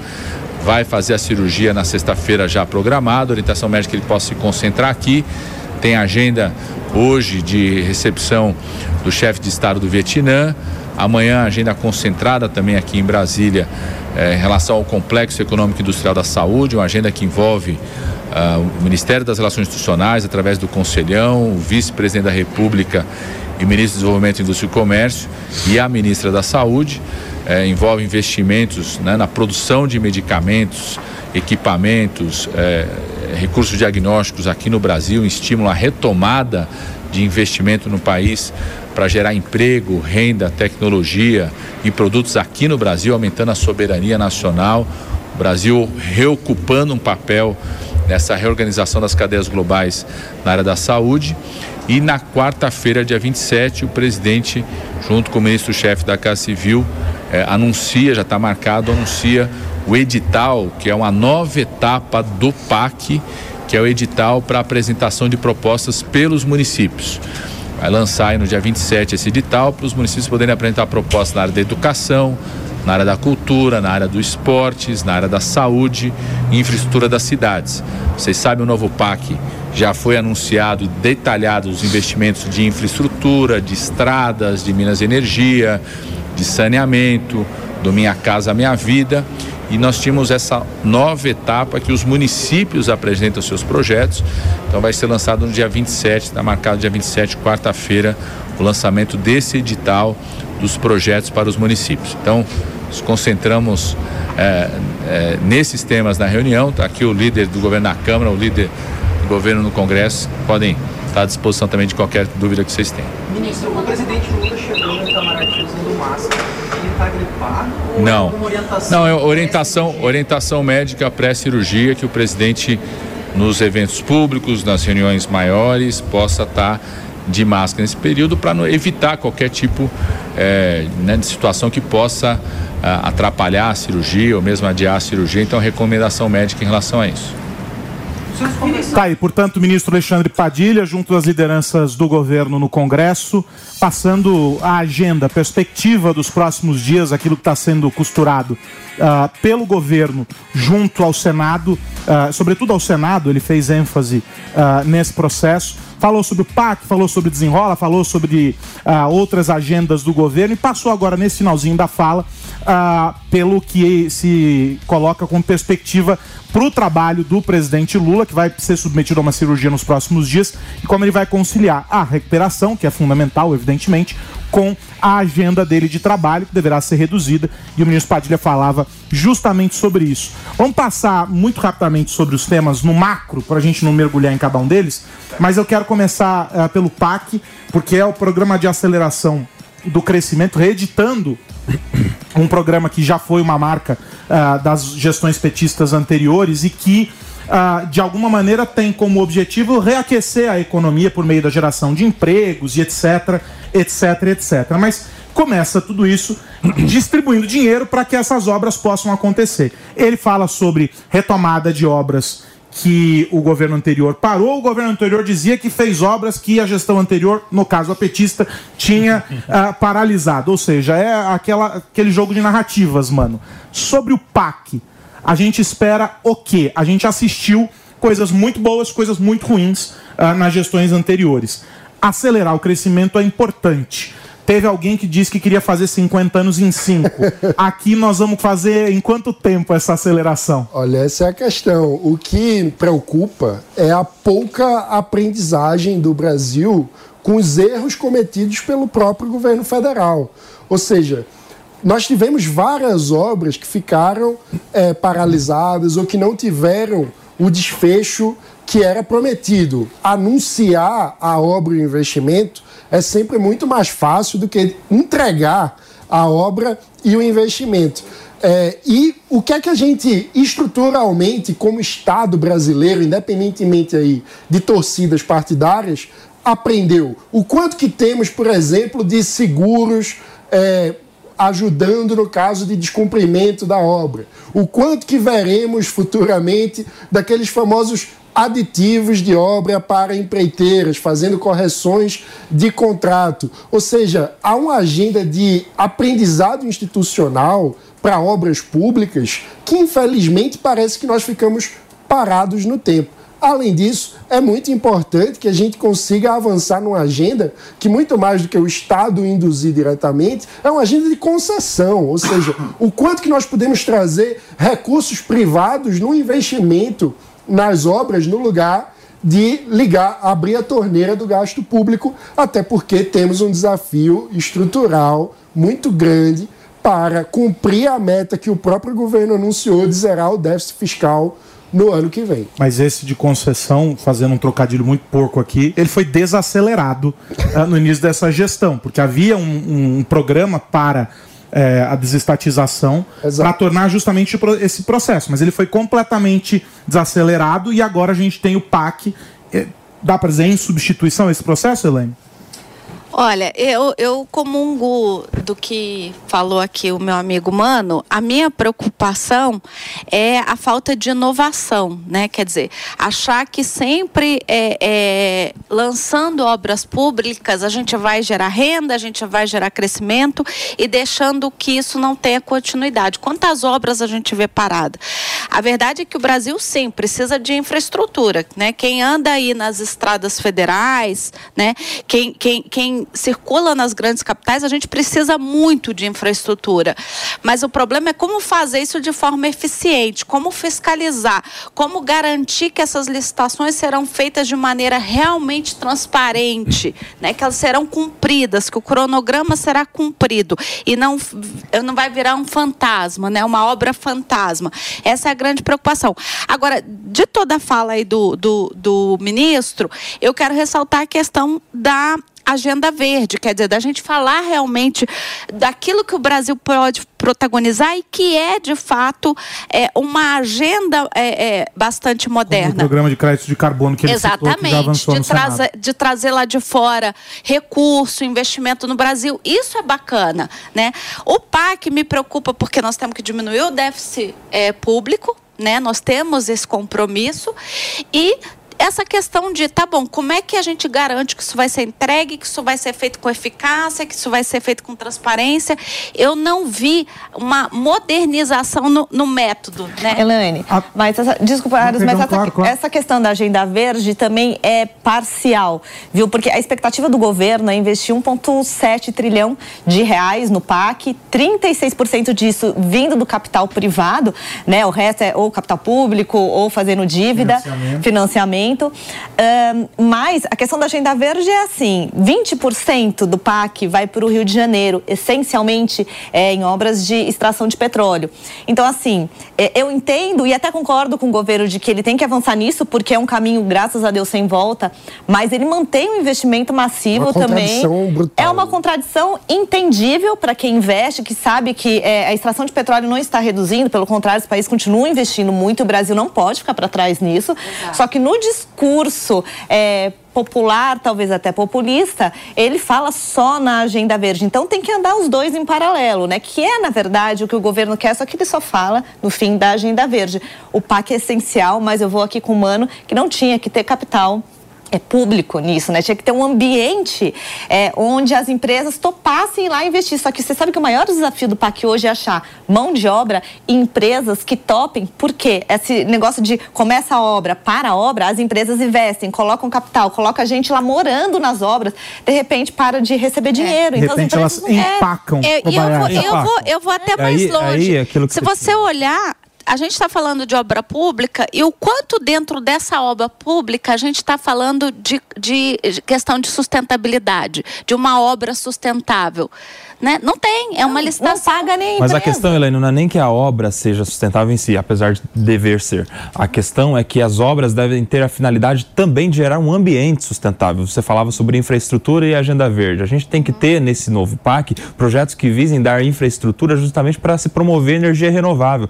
Se a gente tiver daqui a alguns anos carros andando com a, a energia elétrica, será que eles vão abastecer onde? Onde eles terão condição- condições de, de se, se abastecer para isso? O mesmo conjunto Ou- habitacional. Será que não é o caso de fazer um investimento já em placa solar para que essas Exato. casas sejam Sustentabilidade, autossustentáveis? Então, exato. Você tem um processo. Então, o- esse novo PAC tem assim, muitas diferenças com os primeiros PACs, né? Você, falava dos dos cinco em cinco, 50 anos em 5, os PACs anteriores eram, eram exatamente o contrário, né? É, você, você programava para fazer em 5 anos, mas demo- demora 50. É porque a obra só tem. É igual a obra do banheiro em casa. Ela só tem data para começar. Começar. Ela nunca você sabe quando vai terminar. Exato, mas também havia um, uma- uma- uma- uma- um desprezo, na verdade, essa finalidade de se promover a sustentabilidade. Por quê? Porque não adianta fazer viaduto. Não adianta ficar fazendo PAC para uma obra em si. Essa obra tem que servir justamente para o futuro. Que essa é uma cultura, inclusive, né, mano, da, da velha política no sentido do, do tempo.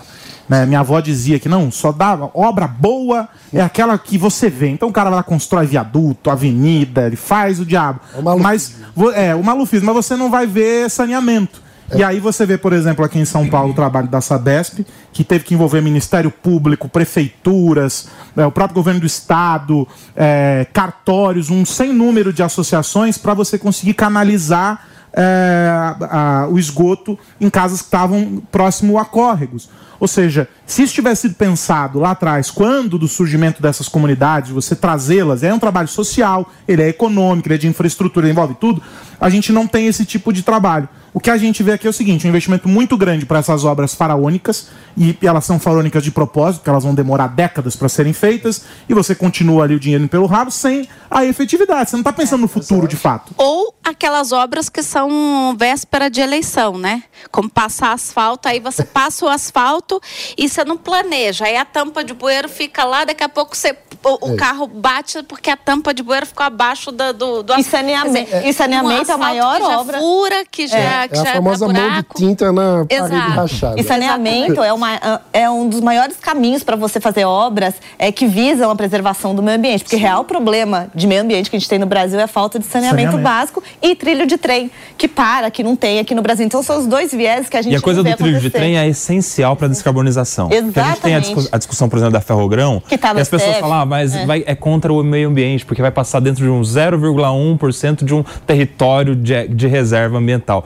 Se fizesse o mínimo cálculo do tanto de diesel que vai deixar de ser Exatamente. queimado na rodovia que liga o centro-oeste ao nordeste, todos os dias por milhares de, de, de- de veículos. Ou seja, veja como o PAC pode produzir, por exemplo, uma ferrovia ambiental com redução de carbono. Com... Tá parado no dar um STF. segredo, já fizeram essa conta.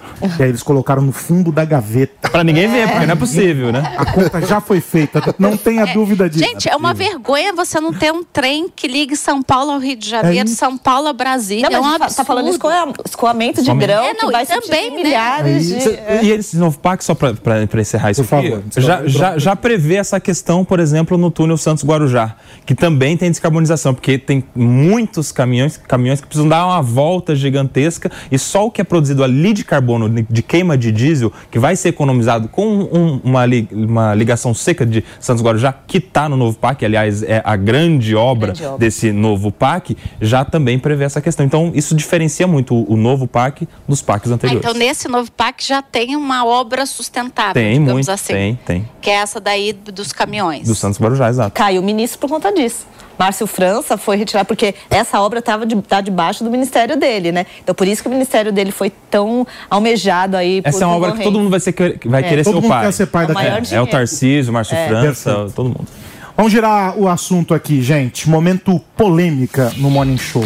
Quem aqui já assistiu o- ao filme o Sound, of Freedom, né? O Som da Liberdade. Vocês já assistiram? não? Ainda não. Ainda não? Ainda não, mas- Ó, ele- Já li algumas eu, não vou, eu não vou dar spoiler, até porque também não o assisti, mas tô lendo as notícias e o filme tá dando o que falar, dando ah, muito embate, muito debate entre conservadores e progressistas. E aí, a Miriam Spritzer tá com a gente direto ah, dos Estados Unidos, lá direto de Nova York. A gente já vê a Miriam aqui no nosso é telão. coisa, né? Explica pra gente que confusão é essa que este filme está causando. Além da confusão, uma bilheteria poupuda, não é mesmo, Miriam? Bom dia pra você. Bom dia a todos, bom dia. Bom, desde o dia 4 de julho, né, esse filme ele tá literalmente na boca do povo e na boca dos críticos de cinema, na boca do entretenimento, porque na verdade é um filme que ele meio que surgiu do nada para quem acompanha Hollywood, era um filme de uma produção independente que fez a captação de recursos praticamente totalmente por crowdfunding, né, por pessoas que doaram dinheiro para essa captação, e também a venda de ingressos também passou por crowdfunding, ou seja, quem ia assistir podia de fato comprar ingresso para que outras pessoas pudessem assistir. E aí o final de semana de 4 de julho, que era que é um final de semana de feriadão, para quem não sabe, né, aqui nos Estados Unidos é, é o dia da independência, foi um dos, um dos ah, box office, né, uma bilheteria das mais altas dos Estados Unidos num final de semana que tem bilheterias altas. Então, ele é um filme que hoje, quando a gente está olhando no escopo do ano inteiro, ele vendeu muito mais ingressos que muito blockbuster conhecido e é uma produção independente. E é uma produção também um pouco mais da agenda conservadora, né? Ele trabalha muito sobre o tráfico de de crianças, enfim, tem toda uma, uma questão ali que ele é baseado em fatos reais, num caso que de fato aconteceu, claro que com algumas interpretações aí mais fantasiosas em cima dele, mas é um filme que atraiu muito esse público conservador americano e que por conta disso acabou investindo mais dinheiro dentro do filme, gerando esse impacto na bilheteria. Então eu, eu até gosto sempre de perguntar quem é que assistiu esse filme, né? Porque muita gente fala dele não assistiu ainda.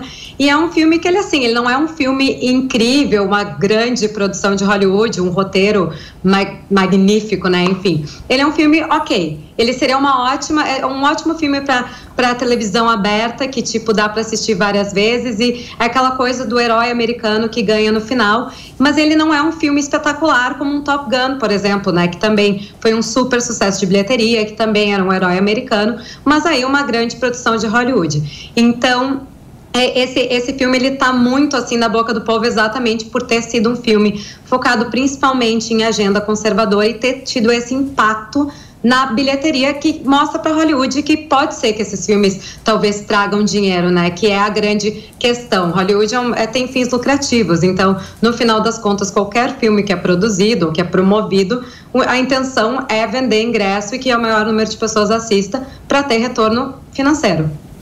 E aí, vocês estão acompanhando a polêmica, Koba? É, E aí, eu, eu vi essa polêmica, mas o que me chama muito a atenção é como a, a cosmovisão do cidadão tem se contaminado pela política, né? Porque a gente está comentando a disputa de progressistas e conservadores em relação a um filme.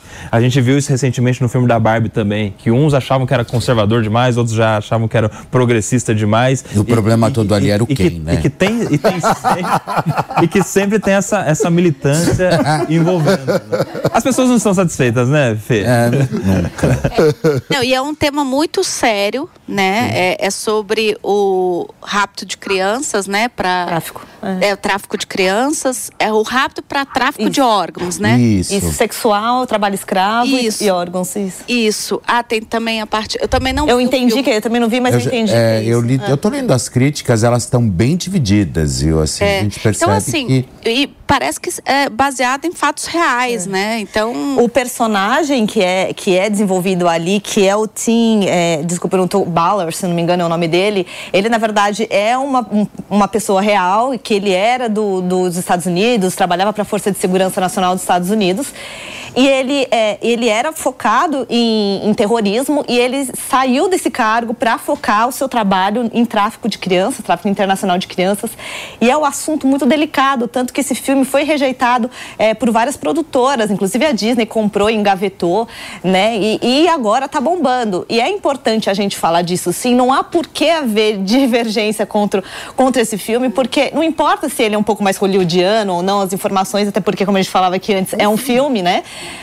Mas importa que se esse filme servir para alertar um pai a mais, se servir para ajudar uma criança a mais, ele já fez o seu papel. Gente, é um não tem porque É a parte super importante. polêmica, né? É, Não tem exatamente. que. Não tem que É uma agenda que não tem que ter. Não tem, é, tem que ser a política, né? Uma agenda política. Até porque a gente sabe, quem visita os Estados Unidos sabe, esse é um, é um assunto muito sério nos Estados Unidos. A gente aqui sofre com a questão de segurança pública no aspecto de, de, de furto, roubo, é, homicídio. E nós sabemos que Mas hoje em lá nos dia, Estados Unidos, e nós essa sabemos questão que hoje em dia, de Elaine, mais nada é ficção, né? Mais nada é ficção. Tudo pode acontecer Brasil- verdade. Eis os Jetsons, né? Que a gente assistia os carros voando, os carros elétricos, né? Todo mundo falando com o celular e hoje olha só como que acontece. Então, ou seja, eu acho que o, o filme, ele, ele, ele num- numa época atrás, há um tempo atrás, sem dúvida alguma, seria uma ficção, né? Mas hoje a gente sabe que não é e que tudo pode acontecer de Não, e quem vai muito aos Estados Unidos, né? é, eu, eu vou muito por causa do meu filho. É lá, ela até Rica ela você, vai né? saber, né? Graças a Fina. Deus. É, o- é o famoso outro patamar. Mas só um segundo, deixa eu só é, fazer uma pausa para quem está nos acompanhando aqui pela rede de rádio. São 11 e meia agora. É, é, então. Você tá falando sobre as Isso. viagens. Não, não, não. Sacanagem, né? É, eu vou bastante por causa do meu filho, a gente tem casa lá e, e eu tenho um aplicativo, ela até vai saber qual é, que a gente recebe alerta quando uma criança some. Gente, é desesperador. É, É o- desesperador quando fizeram é eu o baixar esse aplicativo. É, Amber Alert é porque se sabe que quando uma criança ela desaparece ou ela, né, a primeira hora ela é essencial para descobrir onde é que essa criança pode estar. E depois quando se passa essa primeira hora, fica mais difícil o caso. Então, já é automático em qualquer sistema de telefone, ah, é uma coisa do governo mesmo aqui, que quando desaparece uma criança na região que você tá, porque isso é, é por geolocalizador, ele recebe, manda um Amber Alert, porque é o caso de uma menina chamada Amber, que de fato foi sequestrada e por ter sido encontrada, acho que, não tenho certeza, tá, se foi encontrada ou não, mas que chegaram à conclusão dessa primeira hora que ela era essencial. Então, eles começaram esse aviso. Agora, a questão da polêmica que a gente precisa destacar não é só a pauta do filme. A pauta do filme não é uma questão polêmica, mas o fato de ser um filme que foi feito numa produção independente, que foi totalmente à parte de Hollywood, que está sendo muito criticada pela, pelos conservadores aqui dos Estados Unidos, pelos conservadores do mundo inteiro, por acabar adotando uma agenda esquerdista muito forte. Tipo, o pessoal reclama que, por exemplo, os filmes da, da Marvel uh, tem, enfim, a, a, mulher é mais forte que o homem, ou, né, o filme da Barbie foi extremamente criticado porque o Ken, ele era só o Ken.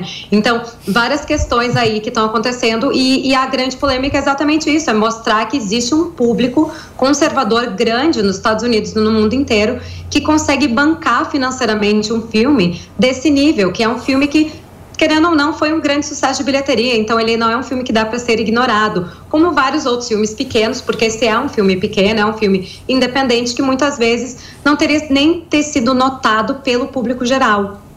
E o mais interessante, né, Miriam, é que você ia falar, Cuba, desculpa. Não, eu ia só falar que é interessante, é uma coisa, questão de serviço público. O que ela falou que lá nos Estados Unidos a primeira hora é considerada essencial. E aqui no Brasil há um senso comum, que não está na lei, de que para você declarar alguém como desaparecido tem que esperar 24 horas, o que não existe Ou, às em lugar vezes, 32, nenhum. né? Exa mas isso não existe em lugar nenhum. Se a pessoa está desaparecida, não importa se faz uma, duas ou dez Mas horas, criança, né? tem que fazer um boletim de É, ocorrência e aqui, informar aqui a no. Brasil, tipo, é 10 anos. Ô, ô Miriam, eu, eu só queria tirar uma dúvida. Miriam, ele é de fato baseado em fatos reais? Baseado, né? Sim, ele é baseado numa pessoa real, em fatos reais, mas nem tudo do filme é comprovado. Então também existe. Bom, gente, é um filme de ficção, não é um documentário, né? Sim, então, sim, claro, todo filme vai ter uma, uma narrativa, vai ter um ângulo, vai Claro. ter uma visão de alguém. Isso é para qualquer, inclusive documentário. A gente sabe aqui que, né, qualquer documentário vai ter a visão do diretor ou da pessoa que está contando a história. Então, no caso, uma das críticas é exatamente isso, é que se fala isso é fato e na verdade tem muitas coisas ali que estão dentro de teorias de conspiração que podem ser verdade ou não, mas ainda não foram comprovadas. A questão é é um filme que foi bancado dentro dessas dessas ah, desse público, né, dessa agenda mais conservadora e que abraçou talvez algumas teorias conspiratórias ou algumas teorias que não foram 100% comprovadas, mas de fato esse cara foi atrás desse tráfico infantil, foi atrás dessa linha aí de várias pessoas que estavam envolvidas e algumas delas de fato foram condenadas e foram encontradas. Então, tem, tem É, isso. tem- não é um filme uma- que necessariamente tudo é real. Agora, tem um, eh, essa história de que ele é, tem sido impulsionado pe- pelos conservadores, e você eh, colocou isso muito bem e tal. Mas há uma série de, de eu não sei se narrativas ou, enfim, estão tentando colocar num pacote aí, Miriam, a respeito do filme, inclusive aquele grupo que ficou muito associado ao Trump, o, o, é, é, é QAnon, não sei eh, como. QAnon. QAnon, né? Vamos falar em português. Ah, eles ah, são. ah, só vou simplificar uma tese longa, mas basicamente eles são conspiracionistas. Sim. Então há um, um pano de fundo por trás ah, de um grande plano e etc. Eles seriam aí as figuras capazes de promover essa libertação. A liberdade está no título do filme. O Elon Musk, o, o Trump fizeram discursos e etc. Tem esses elementos de conspiração dentro do filme, a cota conspiracionista tá ali. Nós estamos conversando com a Miriam Spritz ainda falando sobre o filme Sound of Freedom e eu queria entender isso. É, é só um argumento daqueles que não concordam com a ascensão de uma produção independente que não faz parte do clube hollywoodiano ou esses elementos estão lá, Miriam? Tem os dois. É como eu falei, é- ele é um filme de ficção baseado em fatos reais. É um filme baseado, a palavra que é chave, sempre que a gente fala num filme que é baseado em fatos reais, é exatamente isso. Nem tudo que está naquele filme, ele vai ser adaptado para contar uma história de uma forma um pouco mais ah, entertaining, né? Que seja mais divertida de assistir, que seja mais enga- engajadora, que o público se interesse mais. Então, nem tudo aquilo que está no filme, de fato, aconteceu do jeito que aconteceu com os personagens que aconteceu. Então, tem talvez algumas pitadas ali que vieram dessas teorias da, da conspiração, mas que cabiam dentro da narrativa. Então, de fato, teve coisas que aconteceram, teve pessoas que foram pegas desse tráfico infantil, teve é, é, o personagem principal é inspirado numa pessoa que existe, né? Que tem muito filme que faz isso. Então, de fato, isso acontece. Agora a gente tem um filme que vai sair esse nos próximos meses, que é sobre Leonard Bernstein, que é um maestro famoso compositor aqui de Nova York, dos Estados Unidos. tudo que vai ter no filme é real sobre a vida dele? Não, são interpretações ou às vezes até adaptações criativas em cima de fatos que aconteceram para a gente ter uma ideia do que, que, poderia acontecer. É que nem falar que tudo que acontece em The Crown necessariamente é o que acontece dentro do Palácio de Buckingham. Não é. É são coisas próximas, é o que se imagina para Uh, como eles falam assim, fill in the blanks, né? Para tirar aquele o, o, branco que a gente não tem como saber, aquela parte que a gente não tem como saber, a gente coloca alguma coisa porque no filme, na série, naquela narrativa tem que ter isso. Ô Miriam, antes da gente virar o assunto aqui falar sobre o, o, a greve dos roteiristas, a Carol tem uma pergunta. Não, na, na realidade, você me confirma isso, por favor. É, o, o, que eu li é que o Tim, que é o personagem principal e ele existe na vida real, ele criou uma ONG que salvou já mais de 6 mil crianças e adolescentes. Então a vida dele em si já vale um filme. Né? Ele escreveu vários livros, inclusive esse filme é baseado em um dos livros. Independente do nível de, de ações fictícias ou não, vale a gente falar que o Brasil é o segundo país com maior índice de tráfico de crianças. Fica só atrás da Tailândia, foi o, que eu resgatei, especialmente nas regiões norte e nordeste. Então é um assunto que a gente precisa falar. Então foi muito bom ter dado polêmica, como vocês falaram aqui, né? Sim, traz Mas... um tema para discussão, Exatamente. né? No mundo inteiro. Diga Mas isso, isso que é o válido desse filme também. É uma discussão válida, é um ponto importantíssimo. E tem os dois lados, né? Tem essa questão da agenda esquerda-direita, progressista, democrata uh, e, e republicano, conservador. Mas tem a questão de que é um assunto que é um assunto importantíssimo e ele trouxe um spotlight, né? Trouxe um holofote para isso. Então, de certa forma, o filme ser bom ou ser ruim é pouco importante no grande escopo das coisas. Mas é um filme que, assim, se vocês forem ver, né, a crítica fala bem, fala mal é muito menos sobre a polêmica do filme ou sobre o tópico do filme e mais sobre a qualidade cinematográfica do filme em si. Se fosse um filme, sei lá, sobre uma, uma comédia romântica, ele não teria sido tão comentado e a crítica média, a crítica meia-boca, não teria sido tão criticada pelo, pelo público que gosta do filme, porque é um assunto que não é tão importante, assim, entre aspas. Pra... E esse é uma pauta muito importante. Para a gente fechar esse assunto aqui cinematográfico, Miriam, atualiza para a gente a história uh, da greve. É, em que pé essa história está? Os, os roteiristas já uh, voltaram a, a, a, a trabalhar? Chegou-se a um acordo? O que, que, o que, que rolou? Olha, ainda chegou-se a um acordo ontem, né? A gente recebeu a notícia ali pelas 10 da noite de Nova York, 11 do Brasil e 3 horas a menos, então umas uh, ah, 10 horas uma, umas nove da noite de Los Angeles, porque ontem eles passaram o dia em reunião, o Sindicato dos Roteiristas e a Associação de Produtores, para chegar num acordo que fosse o melhor possível. E chegaram, de fato, um acordo, então agora eles estão esperando o documento de fato ser escrito, e dependendo da linguagem desse documento, ele será assinado, votado em todos os membros da, do sindicato e da associação, né, se todos estão de acordo, a maioria vence, e aí a partir daí se assina esse documento e acaba a primeira parte da greve, que é a greve dos roteiristas. Tem que lembrar que essa greve ela tem dois lados, né? Tem os roteiristas e tem os atores também que estão em greve. A greve começou lá em maio, abril com os roteiristas e a Hollywood está para, paralisada completamente desde aquela época e os atores entraram em greve ali em junho, julho e realmente desde então nem filme é promovido, né? Tanto é que a gente fala os últimos filmes que a gente viu, Tapete Vermelho, os atores aparecendo foi foi o Barbie e Oppenheimer e a partir dali tanto é que no meio do início da, no dia que os atores entraram em greve, no meio da estreia de Oppenheimer, todo mundo saiu do Tapete Vermelho de Londres e foram para Los Angeles hum. para os protestos. Então agora isso é um sinal muito positivo para a indústria, porque as pessoas pensam: "Ah, é só o roteirista, é só o ator". Tem toda uma indústria em volta de Hollywood que vive dessa indústria tá aberta. Então, assim, é o restaurante que está ali do lado, é o café do estúdio, é o motorista, é todo mundo. Então, assim, a cidade de Los Angeles, assim como a cidade de Toronto, Vancouver, Sim. Atlanta, cidades que vivem do cinema, perderam muito dinheiro, do cinema e da TV, né? Perderam muito dinheiro e perderam muitos empregos. Então, isso é um sinal muito positivo. Então, agora, provavelmente, nas próximas. Nos próximos cinco dias, na próxima semana, eles devem ter esse documento escrito e aí vai ter essa votação entre os membros dos sindicatos e da associação e vai, vai se decidir se essa greve do lado dos roteiristas termina. É um ótimo sinal porque significa que os estúdios e os produtores estão dispostos a aceitar os termos dos atores e dos roteiristas em relação à inteligência artificial, pelo menos. O chat GPT ainda não escreveu um roteiro bom de filme. Mira Splitzer, direto dos Estados Unidos, aqui com a gente no Morning Show. Ela vai trazer atualizações sobre esse assunto logo mais. Animada aqui, Gabi Amarantos mandando beijo pro Felipe. Tá um negócio impressionante hoje. E o início dessa segunda-feira foi marcado por um barulho de sirene em A Fazenda.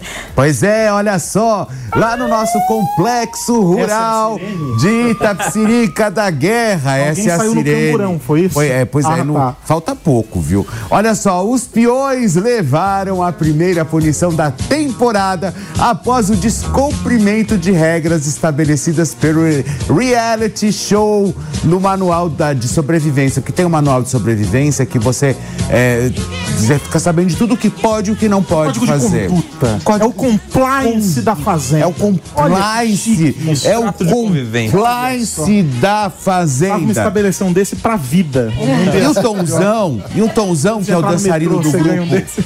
Pois é, e o Tonzão, que é o dançarino do grupo dos Havaianos, foi o responsável pela façanha. Depois de ganhar prova de fogo, o dançarino desceu para a baia após o horário permitido.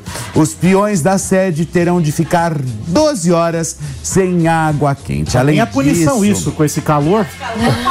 ah, tá maravilhoso, maravilhoso. punição com esse calor. Você fica tomando um. é, Tá maravilhoso. Carelli, você errou nessa punição. viu?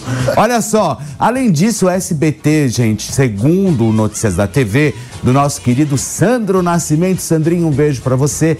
O SBT deve processar a apresentadora Raquel Sherazade, apresentadora e jornalista, e após ela denunciar uma certa pressão de Silvio Santos. Ah, eu vou dizer uma coisa, que coisa feia fazer esse tipo de comentário dentro de um reality show. Cuspindo. Sabe? E você ainda cuspir no prato que você é. comeu. Porque nós sabemos que o Silvio Santos foi lá e simplesmente içou a Raquel Sherazade. Se a Raquel Sherazade hoje está em A Fazenda, se ela tem a representatividade que ela teve ou ainda tem, e inclusive chegou a ganhar, inclu- inclusive chegou a ganhar o troféu imprensa, foi por causa do Silvio Santos, né, gente? Ela fazia o, o SBT. Não, o Silvio Santos Primeiro primeiro. SBT. o- Ela apresentou com o José Val. Sim, não, e tem outra coisa. Primeiro que o Silvio Santos assistiu a uma, a um, a uma Comentário. Opinião, a um comentário da Sherazade sobre o carnaval. E foi ali que ele se encantou pela Sherazade e trouxe Ou ela. seja, ela, trabalhar. ela ascendeu profissionalmente. Ela acendeu porque ela trabalhava numa emissora local Ah, no ela- Nordeste. ah, entendi. e aí ele assistiu, ele falou: Eu vou trazer essa mulher pra cá. E trouxe.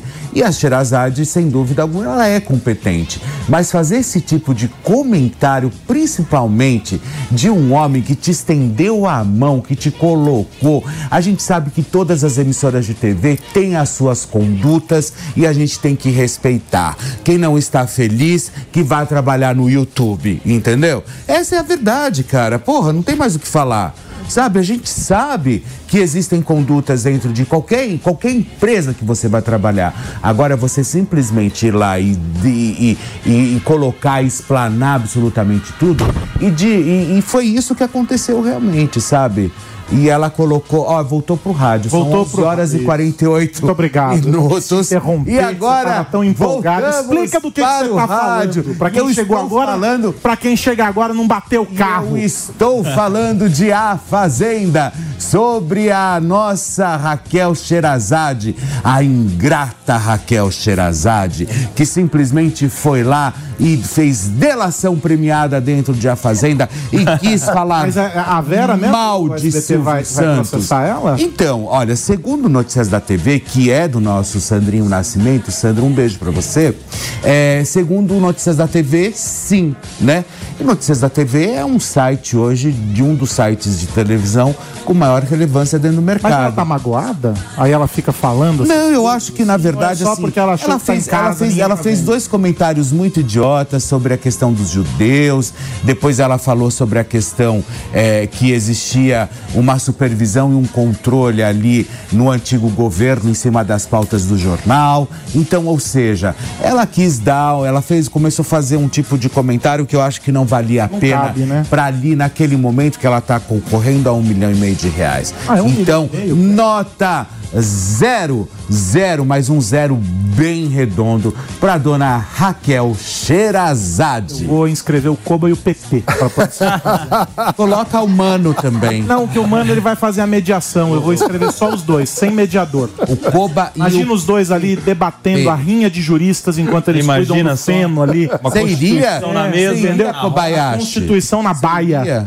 Pra fazer, eu não, eu não tenho coragem, Pepe. Por quê? Eu não sou, eu não sou popular como você. Não, a gente tá falando de popular, não foi essa a pergunta. Eu perguntei se você iria. Mas eu não sei se eu teria, se eu, se eu seria um bom peão na fazenda. Ganhar um milhão e meio no Mas, final. mas só um ganha, eu não. Eu queria que todos ganhassem. Era- seria bom, né?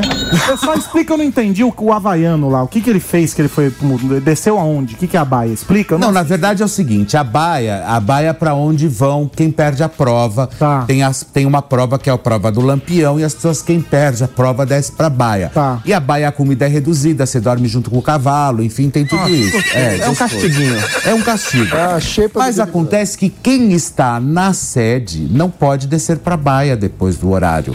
Porque eles já estão lá Isolados. isolados, ninguém pode falar com eles.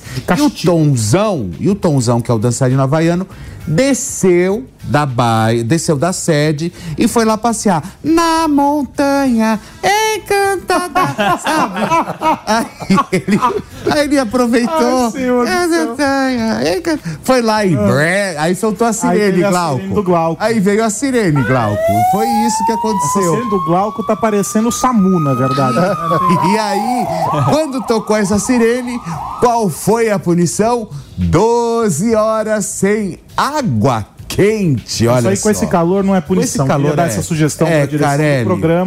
Carelli, eu acho que você errou nessa. É. Se tivesse colocado água quente em último grau. acho que- Bom, vamos, vamos, gelado né? também não é bom. É. viu? vamos aguardar. Ah, eu amo banho gelado. Aparentemente o pessoal fica confinado nesses realities e aí eles eh, começam a falar, é quase como o efeito do álcool, né? O álcool entra, a verdade sai. Eles ficam ali falando coisas que não deverão, sincericídio. Isso. Então, certamente haverá eh, uma coleção Não, de outros momentos. Em uma semana já começou. Ontem teve uma prova, Aros, rapidinho, que foi a prova do vilão e herói. Quem eles escolhiam?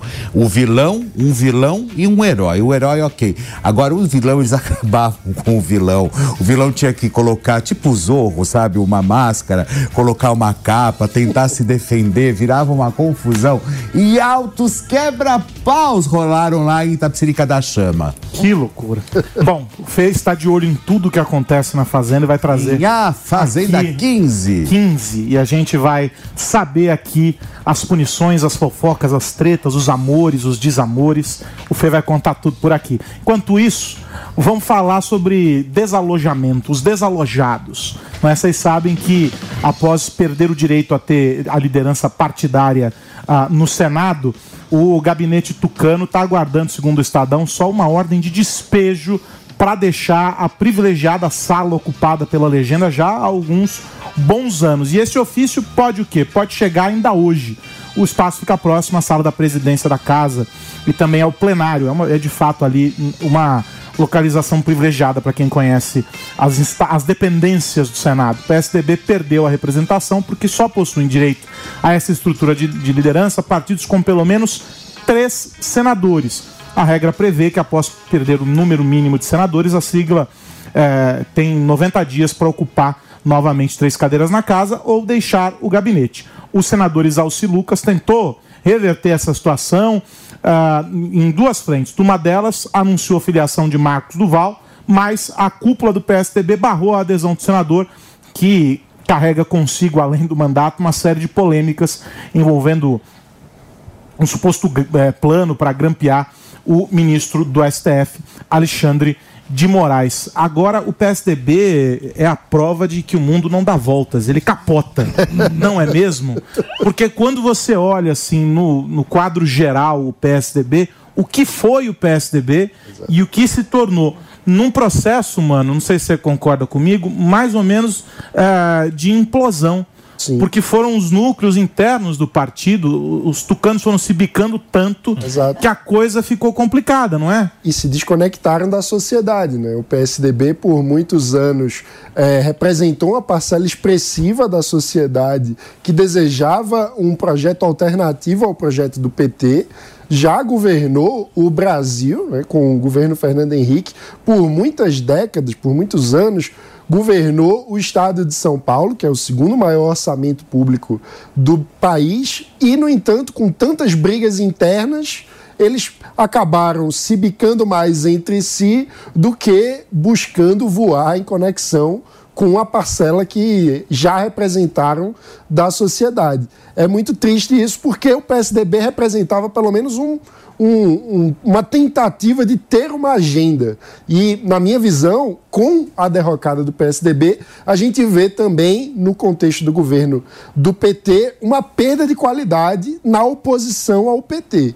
E isso faz mal ao país. Deixa eu me despedir de você que está nos acompanhando ah, pelo rádio. São 11 horas e 55 minutos. Amanhã, às 10 horas da manhã, tem mais Morning Show. Um grande abraço para você. Um excelente dia, uma excelente semana.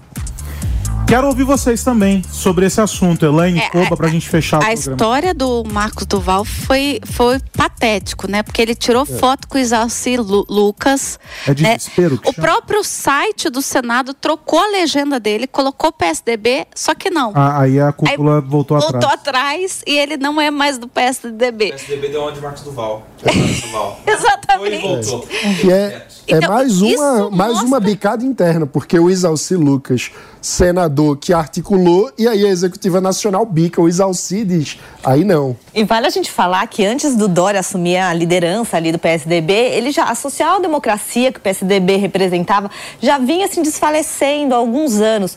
Dória, a gente sabe que virou de ponta cabeça o partido e acabou eh, dissolvendo qualquer parceria que o partido tinha. E eu que vivo muito a política municipal ali no interior de São Paulo, interior de Minas Gerais também, eu percebi que, assim, é uma debandada do partido. Ninguém quer pegar o diretório do PSDB no- nos, nos pequenos municípios, porque não tem mais força no Congresso. No fim, é isso, né?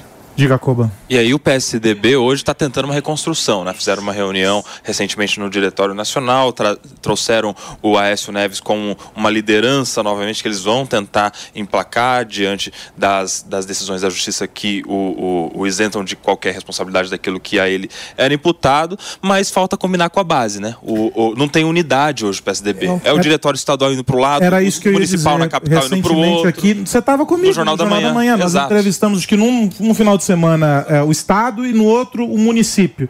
E os discursos completamente... Dois partidos Diretórios diferentes. como se fossem duas legendas diferentes. Ah, a própria, recentemente, a própria de- decisão de um filiado do PSDB ir contra a presidência do Eduardo Leite, aqui veio do ABC Sim, essa ação, tirou, ou seja, primeiro tem que fechar a porta e resolver dentro de casa, depois. Agora, pra- pra- sobra o quê? O Mano trouxe um ponto bom. Sobra o quê como oposição ao PT?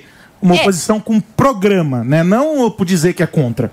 É, não sobra, né? Ainda mais com, com essa, com o Centrão aí é, negociando cargos, negociando emendas, né? Eu ainda sexta-feira não, foi no sábado eu comentei sobre isso no linha de frente. Eu falei, será que com a saída de Dino do Ministério da Justiça, será que a gente não vai ter até o PL tentando é, abocanhar o Ministério da Justiça e se tornar aí ah, um partido de situação? Não sei. Do jeito que as coisas caminham. duvidar. É um não- roteirista caminha- criativo, eu já falei, o roteirista não, do Brasil. Não, não duvido de nada. Agora, Aécio Neves, né, quer eh, assumir essa presidência do PSDB e voltar a ter um PSDB forte, que faça oposição ao governo, ah, como lá nos tempos passados. Se ele vai conseguir, fica grande dúvida no ar, né? Porque está muito complicada a situação do PSDB. Ele está sem governança interna nenhuma. Né? É, um, é um desmando total, é um desmandando o outro ali internamente. Ah, tem um minuto pra fechar, Carol. Você. E o grande problema é que essa construção da oposição que a gente chamava de Congresso conservador conservador, né? A grande maioria